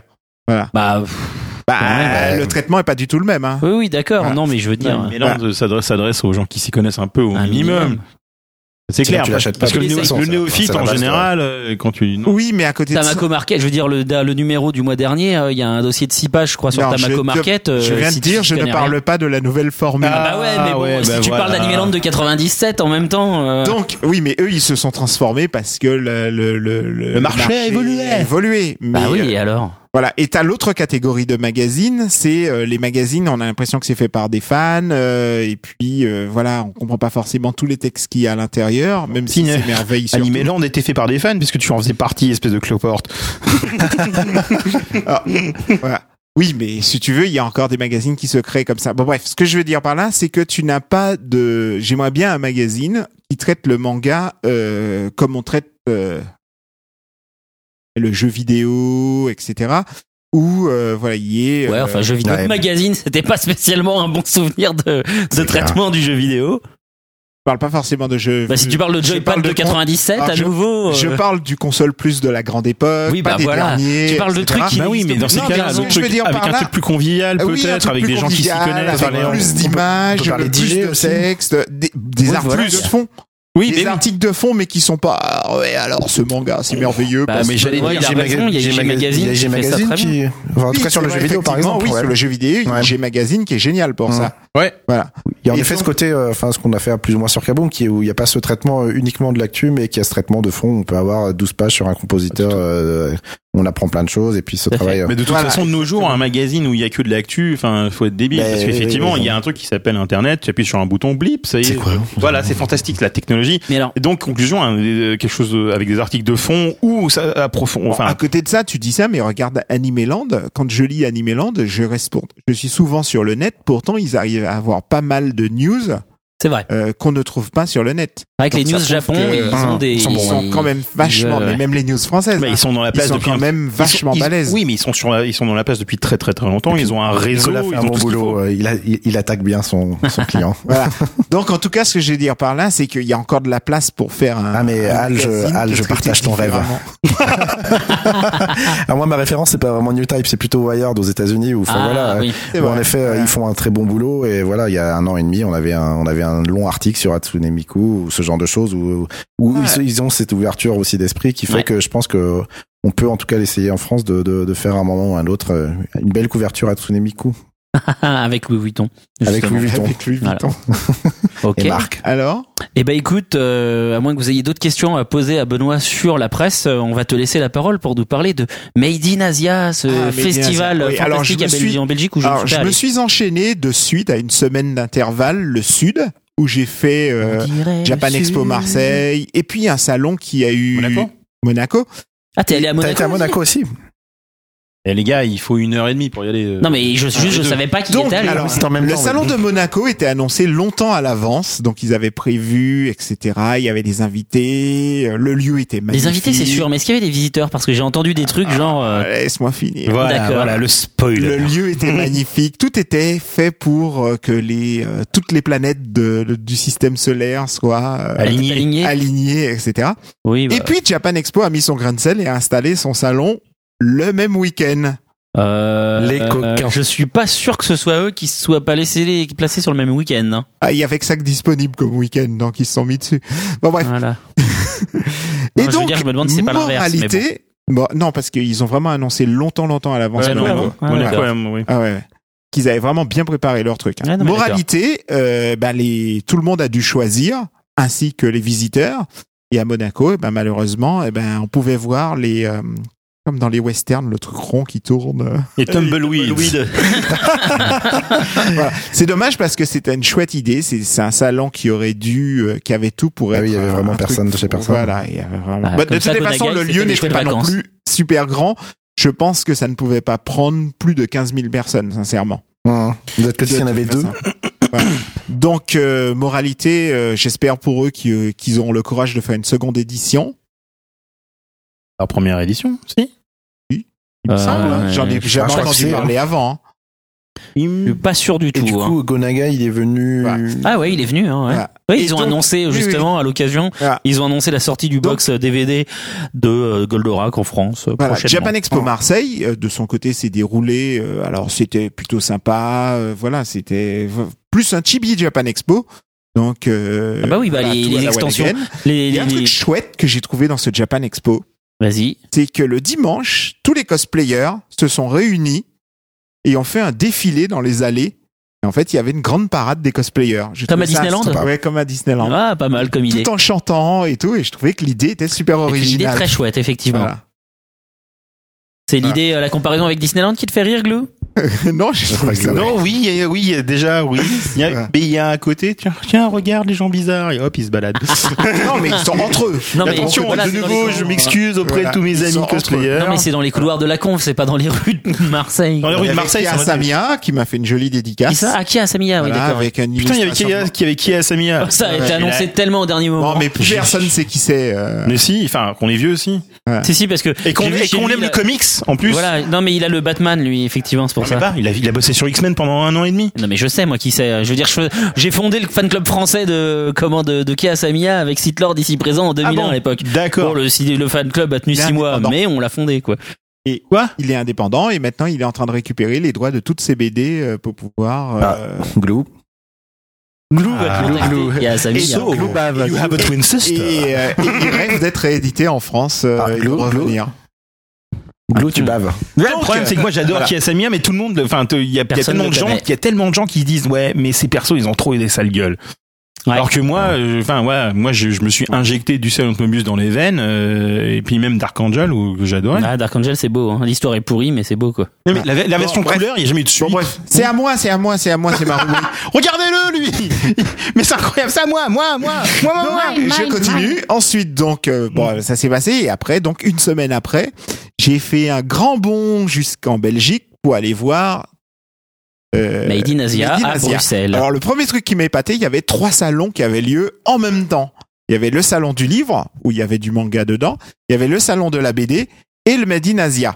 Mais tout ça à Bruxelles Expo au même endroit? Non, pas au même endroit. Ah en non, plus, ils étaient bien éloignés. Donc, bah oui, Non, ça aurait pas été drôle s'ils quoi. étaient tous les uns à côté des autres. Ultima et Japan Expo c'est au même endroit. Donc- C'est deux Ah. salons différents. Mais euh, la Belgique, euh, enfin, c'est quoi leur problème exactement? Enfin, d'un point de vue organisation, ils sont pas au point, ces gens. Oh, je pense qu'ils Bah et voulu se Monaco et hein. Marseille c'est Mais Monaco et Marseille, ben, on vient juste, on, a quand même épilogué pendant trois minutes pour dire qu'a priori ils étaient un peu golemons, mais euh, là, et ben voilà, c'était un peu le même principe. Donc du coup, tout le monde devait choisir. Ce qui était étonnant, c'est que il y avait des gens. En fait, j'ai été voir les gens qui étaient tenaient les stands BD euh, au salon du livre. Eux, ils se plaignaient que les meilleurs les meilleurs auteurs dédicaçaient français dédicaçaient à Medinazia parce qu'ils ont eu une idée géniale à Medinazia. C'est que au début du salon, ils ont fait une euh, voilà, en fait, c'était un peu comme BD Expo, une partie euh, liée à la BD française. Sauf que le thème de cette partie BD française, c'était plus euh, les, les auteurs, les BD, qui est un, un rapport de près ou de très loin euh, avec, no- avec la génération ou en tout cas les gens qui seraient susceptibles d'aimer euh, le manga. Donc on trouvait euh, Bastien Vivez, etc. Et donc c'était assez sympathique, euh, voilà. Et puis il y avait une certaine proximité. D'un point de vue concept, c'est un peu c'est made in Asia et made in pas tant Asia que ça. oui, c'est ça. C'est quand même un peu space, c'est un peu Voilà. écoutez, venez Donc le salon a le salon, grandi. le salon du, du- du salon du manga. sectaire, On vous a on a invité Uderzo. Voilà. un peu chelou quand même. Tu, tu peux inviter tout le monde, mais pas l'ennemi. Uderzo, Ah, c'est quand même le mec attention. qui est le plus le manga au monde. Ah non, c'est pas lui. Oh, Ah, il est pas loin avec les Oh, méchants je me rappellerai, et Ah, puis je me rappellerai toujours oui, de non, son discours à l'ouverture du rayon BD du Virgin Megastore. s'en prendre plein la gueule. Je pense que ce, son discours, euh, voilà, reste dans les annales. hein. bon bref, pour ceux qui étaient là. Euh, donc euh, le Made in Vers les Asia, dinosaures. j'ai beaucoup beaucoup aimé ce salon parce que donc ils l'ont agrandi pour cette euh, cette édition. Le premier truc qui m'a surpris, c'est qu'au milieu du salon, ils ont fait un village japonais. Donc on rentrait par des torii, il y avait un jardin où on pouvait déjeuner dedans avec de l'herbe et tout. Ah, c'était bien foutu donc. Voilà, ils ont fait pas mal de trucs. Il y avait différents stands comme dans un petit village. Et en termes euh, d'invités, il y avait des- il y avait du il y avait du il y avait du japonais ou pas? Ah Il y oui, avait il y avait. l'auteur de, euh, De Am Hero, voilà exactement. D'accord. Il y avait Et donc, cette- deux autres personnes. Voilà, crois, cette aussi. idée de village, j'ai trouvé ça plutôt chouette. Euh, euh, voilà. Alors les, les, les allées, euh, voilà, la circulation du monde, euh, voilà, là-dessus, il n'y a pas de norme. Est très rapproché, on s'écrase tous, on se met des coups de coude et on a du mal Et à passer. ah oui, non, t'es pas venu à Paris Manga, toi, mince, parce que je vais te demander c'était comment par rapport à Paris Manga de cette année, enfin de. euh, Alors, il y a des il y a stands deux chouettes. que c'était dur là. Hein. Putain, j'étais avec toi. circulait mal, hein, ouais, ouais. Ah ouais, Ouais. c'était un peu spé. Hein. Ben là aussi, ça circulait mal. Ça circulait limite presque comme dans un dans un escalator dans le métro, c'est-à-dire que tu as deux rangées. Et une ça. rangée qui avance à de, de- Ah bah c'est bon alors. Bah, C'est comme, oui, comme parce Paris que Manga. non, non, Paris Manga, euh, concrètement, moi je ferais bien une comparaison avec un film de Spielberg, mais bon, je veux pas trop non plus euh, me faire taper dessus, donc je dirais sur le titre. On va avoir des problèmes. Hop, j'ai rien dit. Chacun Non, mais imaginera le c'est film Always. veut. E.T. Non, pas celui-là. Donc, Voilà. Et donc, dans les trucs chouettes que j'ai trouvé, pour être shérif à son voilà, âge, dans les trucs chouettes et originales que j'ai trouvé dans, dans ce salon, c'est par exemple, il y avait un stand uniquement, un immense stand qui était uniquement en fait pour la vente des euh, des lentilles de contact bizarres. Voilà. Et donc il y Ah avait oui, plein de yeux de chat, les Ouais, ça, tu avais un stand uniquement pour les édredons japonais où tu pouvais. Des dredons. Oui, les édredons. Édredons. Tu sais ces fameux Oui, non, oreillers géants Oui. où t'as des nanas d'un côté qui sont habillées, de l'autre qui sont à moitié à poil. Ah, Oh, des ben, fois, elles sont à poil d'un côté et c'est une autre meuf à poil de l'autre côté. Hein. Voilà. Et donc, tu peux dormir dessus. Il y avait un stand qui vendait ça. Je trouvais ça génial. Euh, dans les stands assez étonnants, il y avait... euh, Que dire? Mais non, parce que... Tout à l'heure, on disait, on va mais ta vie privée. J'ai eu un moment peur. Ce que je veux dire par là, c'est que ça m'a surpris parce que j'ai vu dans ce salon des choses que je ne vois pas. Euh, voilà, c'est à la rigueur, tu diras le piratage a évolué, ce que tu veux. Non, non, Mais mais à pirater, effectivement, c'est il y a un y a- ouais. effectivement, il y a un Ah dynamisme qu'il n'y a pas dans, dans Voilà, plusieurs par exemple, de dans la, plupart des salons, le, le seul truc plus ou moins nouveau euh, qu'il y a, c'est les stands qui te vendent des sabres à 20 euros. Où les mômes ils peuvent se couper euh, en sortant ou blesser quelqu'un. Ça dépend. euh, à Japan Expo de cette année, apparemment, Toshiba ou je sais plus quel autre Sharp, je crois, vendait euh, une machine à karaoké, une vraie machine à karaoké comme dans les karaokés japonais. Comme je bossais sur un stand, euh, j'ai absolument pas eu le temps de le voir. C'est dommage, sinon je serais sûrement allé en Ah acheter oui. une. Et donc, euh, l'autre stand que j'ai trouvé chouette, c'est euh, des mecs qui avaient, qui avaient fabriqué des dioramas très très très bien faits de grandes scènes de l'animation. Donc, on avait Goku et Goku Bulma Krillin leur arrivée sur Namek. Voilà, avec toute la scène, le vaisseau. y Gohan, du coup. Go- Parce que Oui, Goku il Gohan, arrive Gohan. après, quoi, en fait. Oui, Gohan, pardon. Gohan, Krillin. Joli. Otaku. Oh, joli. Voilà. Euh, Bien, bien, bien, Voilà, bien. il y avait une scène de Berserk aussi qui était magnifique. Euh, Voilà, ils ont fait pas mal de petits dioramas comme ça. Je trouvais ça assez original. Euh, on pouvait même les acheter. Il y avait un mec qui vendait des préservatifs Senseiya.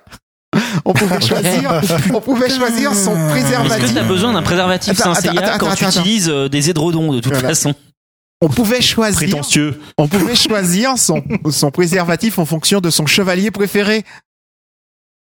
C'est quand même pas fun, ça? C'est plutôt pas C'est mal. fantastique. Voilà. Bon bref, en tout cas, j'ai j'ai trouvé ça plutôt sympa. Au niveau des cosplays, alors il y a beaucoup de cosplays où c'était des gens qui ont un peu créé leur euh, leur costume. euh, Alors je sais pas si c'était lié à une série parce que j'ai pas du tout reconnu. Il y avait tout un groupe, par exemple, ils avaient des costumes très colorés, etc. Et à chaque fois qu'on les prenait en photo, ils sortaient une sorte de DVD pour faire la promo de leur DVD. C'était marrant. Logique, oui. Voilà. Il y avait beaucoup de Yu-Gi-Oh, ça m'a étonné. Ah bah ouais, à toi de jouer. hein. Euh, Voilà.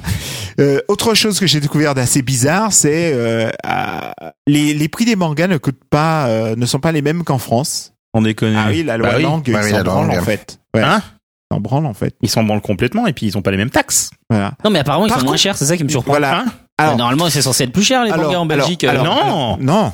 Non, mais tu rigoles ou quoi Nous, non, mais je le- vais confondre avec la Suisse. la, ça. la, la taxe qu'on se pèle sur les euh, sur les sur les livres en France, elle est euh, c'était c'était 5,5, elle a augmenté. 5,5, oui, c'est une Mais non, TVA. non, Non, elle est redescendue. Elle est redescendue à 5,5. hein. Elle est redescendue à 5,5. Ouais, elle est redescendue 5, ça. euh, en va passer à- février, un truc comme ça. Ouais, elle va passer à 5 l'année prochaine. Mais... Ouais. Elle va passer à un 5, mais euh, mais en au, au qu'on se pèle en, en Belgique, je crois que c'est encore plus bas. Bon, bref, tout ça pour dire que ça, ça m'a épaté. Et il y avait même des stands. Ils avaient un système que je trouve assez original. C'est que tous les gros titres, genre One Piece, Naruto, etc., ils les vendaient avec une réduction, mais à tomber par terre pour attirer les gens. Mhm. Et puis tous les autres bouquins, ouah, c'était plus cher qu'en France. Ah, Voilà. Le truc qui m'a étonné aussi, c'est que les bouquins Glénat coûtent plus cher là-bas qu'ici. Tous. Cana, tu veux dire? Non, Glénat. Les non parce que bouquins Cana justement c'est les Belges. C'est vrai que les canas euh, coûtent moins cher, du Voilà. coup, là-bas. Les Glénat coûtent, euh, coûtent plus cher. Euh, par exemple, j'ai j'ai acheté Kaboom. Je l'ai payé 8,50. Euh, Ah, les magazines, tu veux dire. Euh, Betum, je dis Kaboom, Ah, pardon. excusez-moi. aussi j'allais dire Ah, Betum. il Non, est mais moi, je parle là. de Hal. Je parle de Hal. Betum, Betum, je l'ai payé 8,50. Ah ouais. Et donc, euh, voilà. Et puis, l'autre truc, c'est qu'ils ont des mangas en deux langues. Les stands, en fait, font d'un côté les mangas en anglais et de l'autre en français. En- anglais? Anglais, oui. En On n'avait pas en, En anglais, flamand. En flamand. Ouais, Oui, j'allais dire. Ah oui, puisque c'est flamand contre versus wallon. Ah, ce sera un super jeu vidéo. ouais, flamand, Flamand versus, versus jeu wallon. vidéo. Regarde, bam, bam, bam. Wallonie. Fight. Ah, Puis en plus, Wallonie, je trouve ça, ça claque comme nom de, de pays. La Wallonie. Ouais, tu fais un. On va World avoir of des emmerdes. Warcraft. On va avoir des emmerdes. Non. World of Warcraft. Tu sais, c'est la Wallonie. Wallonie contre la Flandrie. Moi, je vous écoute même plus, comme ça, ça m'évite les emmerdes. euh, Voilà. Bon, si on faisait une petite pause musicale. Bah, vas-y, ok. Alors, euh, Voilà. en théorie, on va enchaîner sur une musique qu'on a déjà passée, en l'occurrence, Shin Koshin de Cobra. Euh, Ah. enfin, qu'on a déjà passé dans un autre épisode, qui est donc euh, non pas un opening pour le coup, mais une euh, bande originale, enfin une musique de fond de Cobra, effectivement. Et donc, pourquoi as-tu choisi ce titre si je me J'adore. doute de la réponse. Ah, Cobra, ça a été un peu euh, le premier animé dont je me souviens. Je me rappelle, j'étais, je, je venais de l'école et il y avait ce, ce mec qui découvrait qu'il y avait un truc bizarre dans son bras qui, qui grattait un peu et, puis la musique est arrivée et, je, je trouvais ça vraiment très beau. Ah, la musique, elle est magnifique, hein, celle-là, elle est effectivement. vraiment très belle. On se retrouve juste après et pendant la pause, on t'expliquera.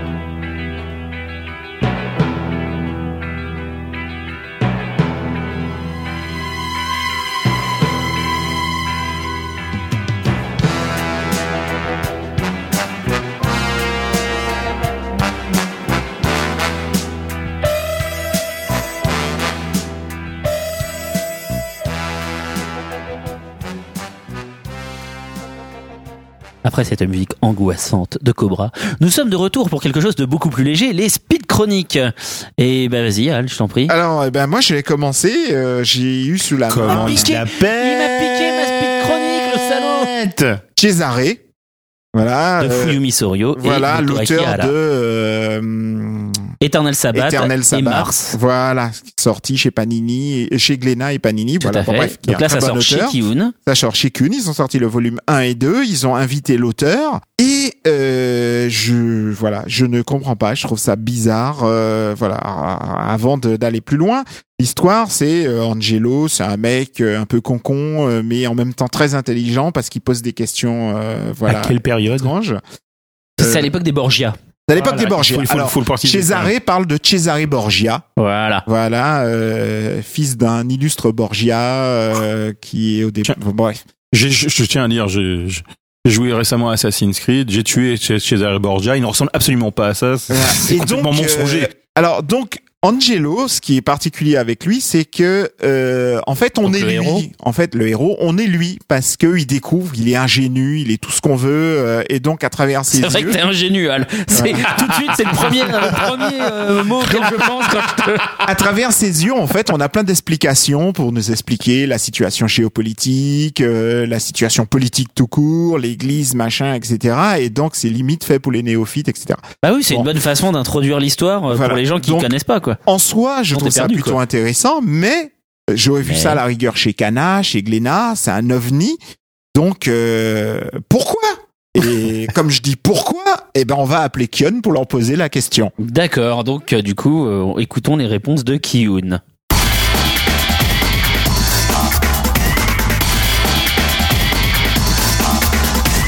Pourquoi? Allô? Ouais. Ouais. Donc c'est moi. bon.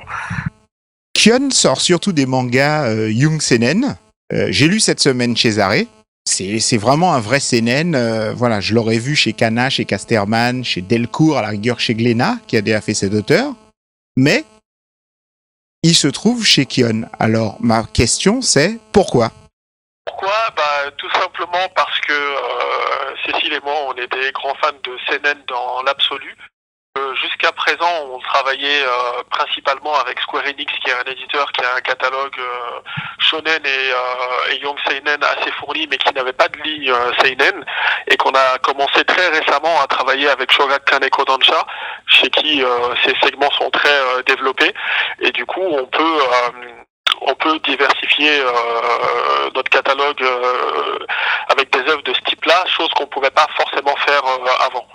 Et on a commencé il y a deux ans avec Bright Stories déjà, avec lequel on a eu un prix à Angoulême, et puis il y a eu Emma par la suite. Et du coup, pour nous, c'est un développement logique du catalogue pour les années à venir. On va essayer d'avoir quelque chose de plus en plus structuré, avec de plus en plus de vrais, entre guillemets, seinen, avec des thématiques un petit peu euh, atypiques et euh, des traitements euh, un petit peu plus euh, euh, risqués que ce qu'on peut euh, voir dans le manga euh, classique peut-être. D'accord. Alors ensuite, pourquoi avoir invité l'auteur au salon du livre? Euh, pourquoi avoir invité l'auteur au salon livre bah Parce qu'on n'aime pas faire les choses à moitié et que c'est difficile de lancer euh, des seinen euh, en France euh, parce que euh, euh, on, on vise pas forcément le public manga type. Euh, on est obligé d'élargir euh, le, le lectorat qu'on qu'on qu'on vise et que le salon du livre, pour le coup, c'est l'opportunité euh, parfaite pour ce genre euh, d'auteur et ce genre de, de manga parce qu'on a un public euh, qui est intéressé de loin au manga et qui euh, va lire un Taniguchi une fois tous les deux ans ou qui va lire euh, une fois de temps en temps un Goutte de Dieu, un Jésus et Bouddha, un Bright Stories, mais pas le euh, tout venant du manga. Et il n'y a pas de meilleur endroit en fait pour présenter ce type de, de manga qu'au salon du livre. Et comme en plus Fuyumi Soryo et Moto Akihara, c'est des auteurs qui ont qui ont énormément de choses à, à dire et à raconter sur leur euh, bouquin, bah, on a pensé que c'était- la, la- la- la meilleure manière de présenter le, le bouquin en France. Alors c'est un, un gros investissement puisqu'on va avoir un stand dédié euh, complètement à Cesare, il y aura une exposition de planches, euh, il y aura des, des visuels de la série un petit peu partout. Et c'est, c'est, je pense, le, le- le type d'effort qu'il faut fournir pour arriver à, à attirer le, le regard du, euh, du grand public. D'accord. Pourquoi avoir mis un papier spécial? Parce qu'il n'y en a pas souvent dans, vos bouquins. Donc euh, pourquoi? Alors parce que euh, bah, c'est un projet euh, particulier.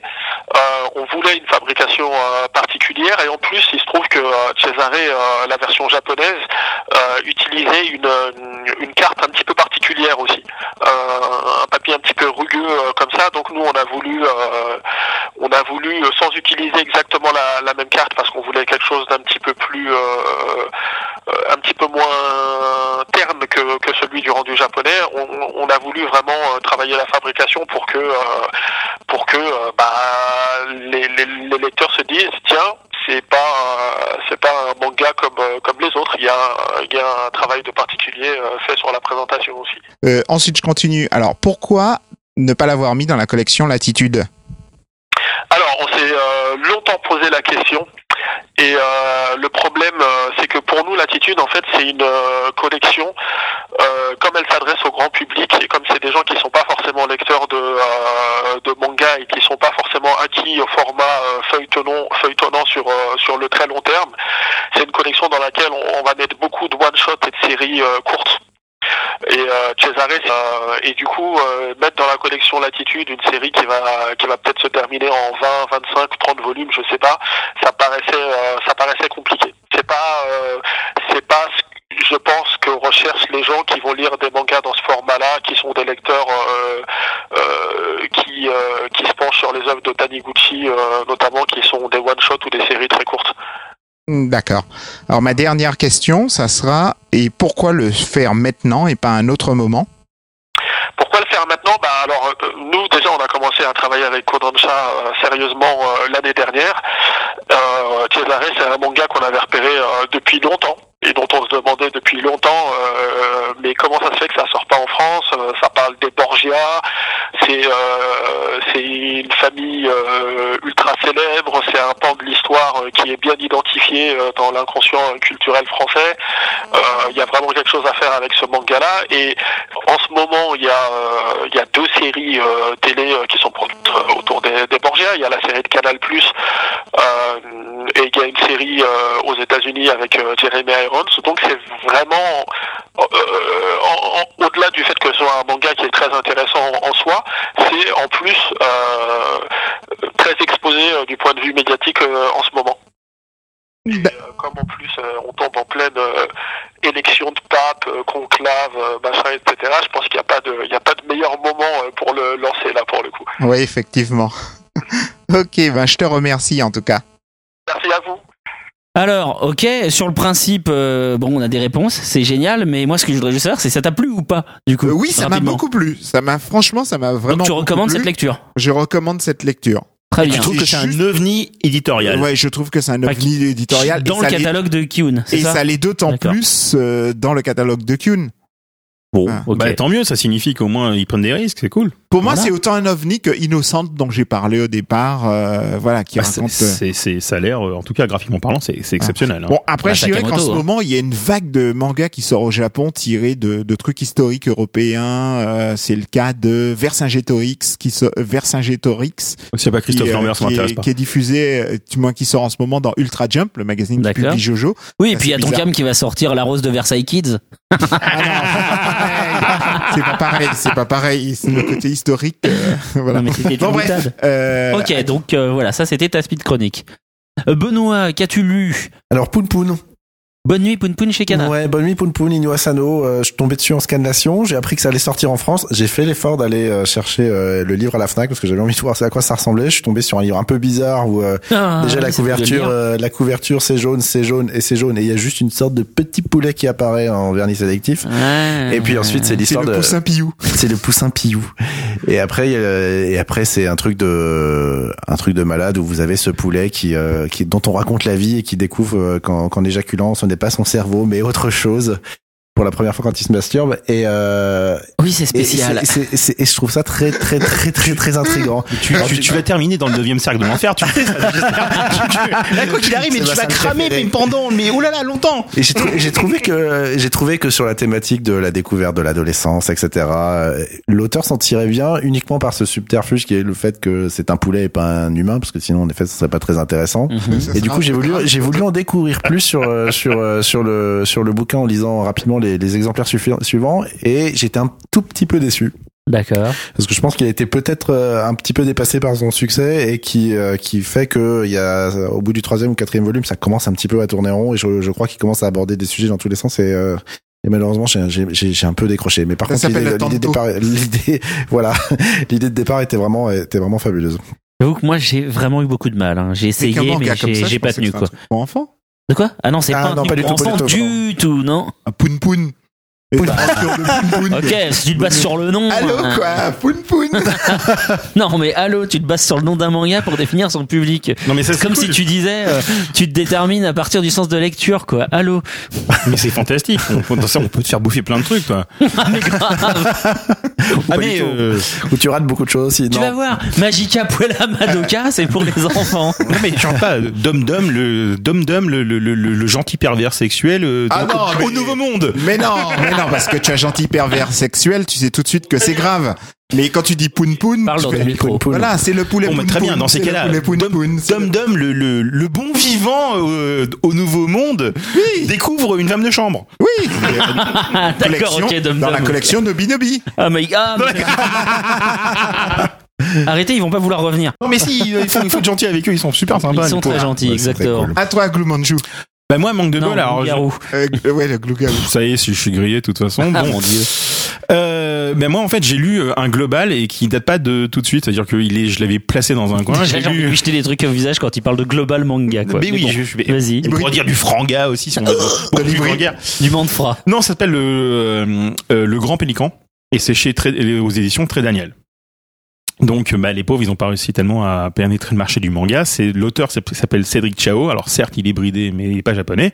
Son éditeur s'appelle-t-il euh, Thierry Groudo Non, c'est les éditions Chao et ciao. Ciao et Groudo. Absolument. Non, c'est pas possible. Seuls les vieux auditeurs En cas- comprendront cette En blague. tout cas, voilà, c'est tu, c'est ça, ça se dép- euh, ça, ça se passe au début du XXe siècle et c'est une, euh, il y a un côté euh, complètement euh, mystique et un côté ésotérique. Ça implique la France. Il y a euh, et c'est euh, c'est quand même un c'est quand même une œuvre, on va dire, intéressante d'un point de vue d'un point de vue histoire et mystère. Ça raconte quoi?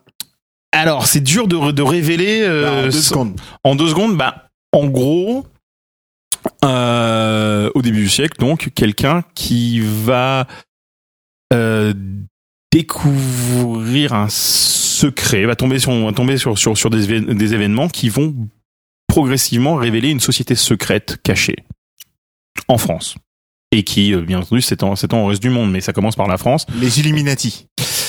Non, mais oui, mais c'est- le même oui. genre. De toute façon, les Français adorent faire des histoires de. Il y a des sociétés secrètes. Ah non, et de toute façon, c'est clair. De toute façon, quoi qu'il arrive, que ce soit le point ou le nouvel obs, ça, ça ne vend pas, boum. Ah non, les francs-maçons, en les templiers, les illuminati. Non, mais même en BD, c'est Ah, toujours. mais en BD, hum, en toujours. fait, il y a une société secrète. Toujours, même Marvel l'a fait, alors à partir de ce moment-là. Voilà. Donc voilà.